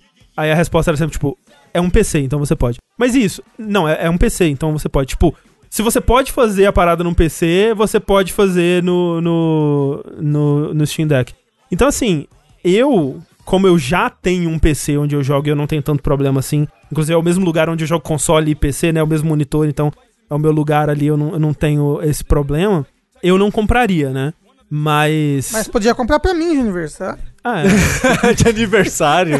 fica aí. né? É. A ideia. é, é tipo, eu tenho vontade, mas eu quero ver a quantidade de jogos que vão rodar. É, então, eu, esse quero, é eu quero te ver a performance. Eu não ligo muito pra 60 frames e tal, mas eu quero ver como vai rodar, sabe? É, porque assim, o que me preocupa, assim, tem um- algumas coisas. Primeiro a bateria dele, porque. É curta, umas 4 horas. É, né? então, eles falam que se o jogo for muito intenso, o mínimo do, do- da duração da bateria é duas horas. Então, acho que um control, por exemplo, acho que duas horas acaba a bateria, sabe? E eles falam que, sei lá, um jogo como Portal 2, assim, eles falam que umas 5 horas. Então, tipo, o Portal 2, que é um jogo de 2011, já é o suficiente pra durar mais ou menos um Switch ali, né? É, o Switch é por aí mesmo. É, né? então, assim, é, é, a bateria me preocupa um pouco pra jogos mais intensos, assim. E a outra coisa é o suporte, porque, assim, a Valve, ela tem um histórico aí com o Steam Controller, com o, o Steam Machines, de abandonar rápido também umas coisas que não deram imediatamente muito certo, né? É, é claro que, tipo, esse produto, esse, essa, essa, essa nova em- empreitada da Valve, ela já parece mais bem encaminhada, porque, ao contrário do Steam Machines, por exemplo, eles que vão produzir tudo e tudo mais, eles já têm mais experiência agora com o Valve Index, que foi algo que deu mais certo pra eles e tal. Então já, já tá mais bem encaminhado nesse sentido. Só que eu fico me preocupado porque, assim, eles mostraram jogos como Control rodando e rodando bem, mas Control é um jogo de dois anos atrás. Como é que ficam os jogos pro futuro? Né? Tipo, eu só vou poder jogar jogos indies no futuro? Ou ele, ele vai receber apoio dos desenvolvedores pra criar versões ou até portes, né? Porque mesmo com o Proton funcionando bem, você acaba precisando, para jogos mais pesados, de um porte pra Linux, né? E aí vem aquela coisa do ovo da galinha, tipo, os desenvolvedores vão querer desenvolver portes e, e versões adaptadas pro Game Gear aí, eles só vão desenvolver se tiver vendendo muito bem e muita gente estiver jogando. Pra ter muita gente jogando, precisa ter essas versões e uma coisa vai se retroalimentar a outra. Como é que vai ser isso, sabe? Tipo, é animador que já esteja vendendo super bem, mas tem que ver como é que vai ser isso. Tipo, perguntaram, roda GTA V? Provavelmente, se roda Control, né? É, não sei a parte do online. É. André, o pessoal também vai ter que se importar de várias coisas. Isso pro Series S, sabe? Como assim? O Series S, ele. eh, Você não falou que ele é comparável ao Series S? Não, sim, mas é, é que em questão de otimizar gráfico só, o PC já faz um pouco isso, né? Tem sempre as Então. opções lá. Mas eu digo porque portar pra Linux, por exemplo, é uma coisa que às vezes pra alguns jogos vai ser necessário, que só usar o Proton não vai bastar, né? Pra jogos online ou jogos mais que de- vão demandar mais. Por exemplo, um Witcher 3 no Switch. É um jogo que só existe no Switch, porque o Switch tem uma base muito grande que justifica o investimento que eles tiveram naquele porte, né? A propósito, Game Gear vai rodar Witcher 3 muito melhor que É, o não. Switch. Não, Fato, mas gente, fato. o negócio é, o Witcher 3, especificamente, né? Ele, ele roda no, no- no Xbox One. Esse daí é melhor com o Xbox One. Sim. Sim. E eu acho que esse, o Steam Deck, é melhor do que muito PC hoje em dia, sabe? Do que. Ah, do, do que a média de usuários do Steam, certamente. É, então, é isso que eu tô falando. Eu acho que já existe uma preocupação de quando você joga. Quando você lança um jogo no PC, de que ele rode no máximo de PCs possíveis, entendeu? O Sim. que mais atrapalharia isso seria o fato do Linux. Mas, mas se o Proton funcionando bem, Então, o lance do Linux é o que preocupa e que, e que tem que esperar pra ver como é que vai ser. Tipo, essa, essa melhoria no Proton vai ser o suficiente pra realmente rodar a maioria dos jogos? Porque quando você vai lá, hoje em dia, por exemplo, eles, eles listam lá os 10 jogos mais populares do Steam, no Proton DB, né? Que, é o que mostra a compatibilidade dos jogos no Proton. Hoje em dia, tipo, dos 10 mais populares, só metade roda bem no, no Proton. Tipo, metade simplesmente não roda, sabe?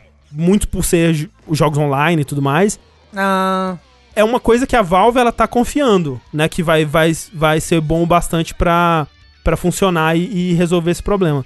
Mas é uma coisa que tem que ver, tem que É. esperar pra ver, tipo, ver na prática, né, como é que vai ser, porque os jornalistas que testaram por enquanto, eles tiveram acesso a um número limitado de jogos, eles não puderam ir lá e tipo Sim, pegar sim. qualquer coisa pra ver como é que É, tava. é, é por isso que eu falei que eu quero esperar. Tipo, é Exato. algo que eu animo em ter e, tipo, juntar um dinheiro pra comprar.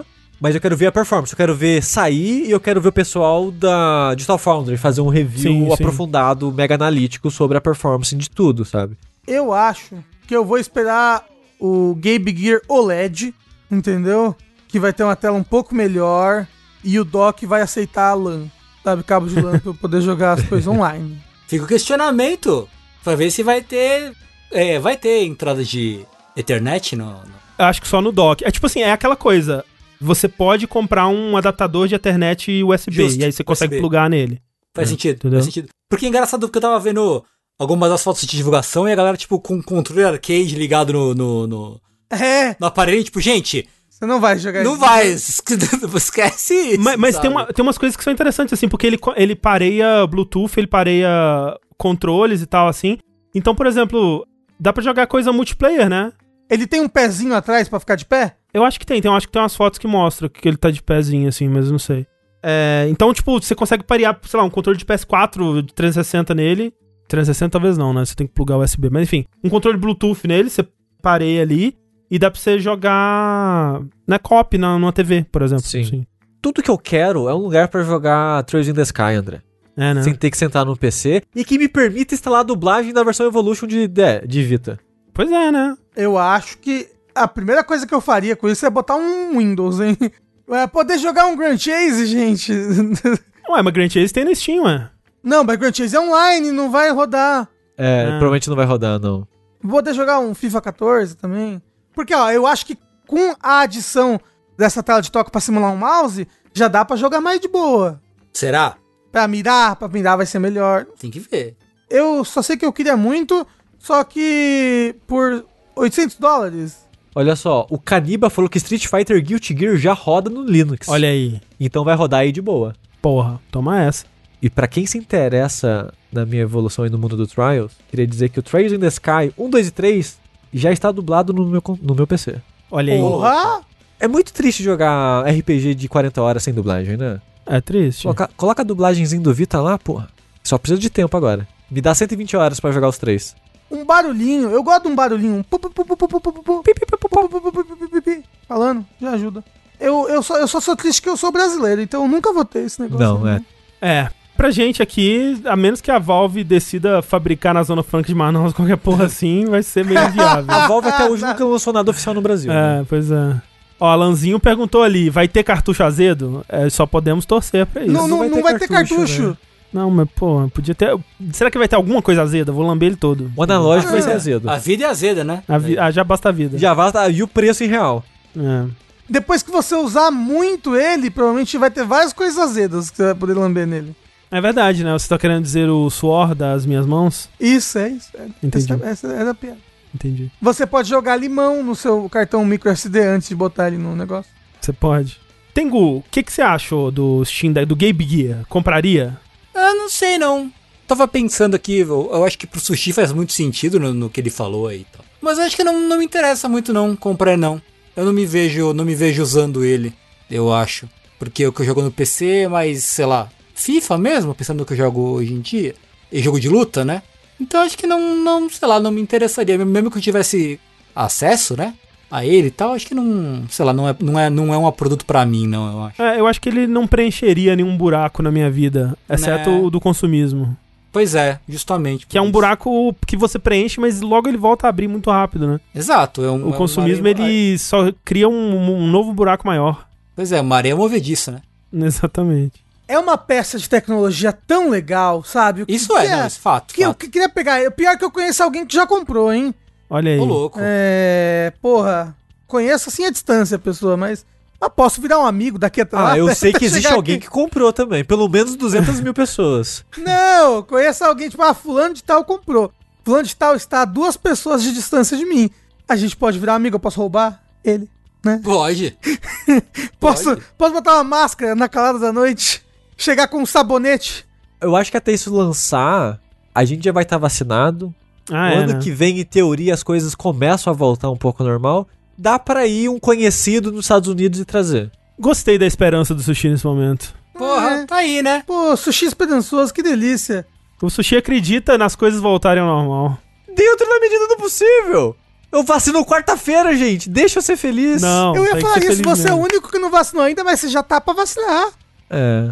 né? Pô, eu tô triste que todo mundo do Overloader já vacinou, Corra já vacinou, a Mika já vacinou, vocês vacinaram. Meu Deus, aqui. Você vai vacinar e vai vacinar antes de mim ainda, você vai pegar uma Janssen, você vai ver. Não vou, não vou dar sorte Nem do Tengu. Tengu. Ninguém mandou você ser jovem, Sushi. Desculpa. Ninguém mandou. Ninguém mandou você ser jovem. É. Rafa, vai comprar Steam Deck? Não, não tenho dinheiro pra isso, não. Ó, presta atenção. Se ele tá um zilhão de dólares, e o pessoal já tá vendendo ele por dois mil dólares já.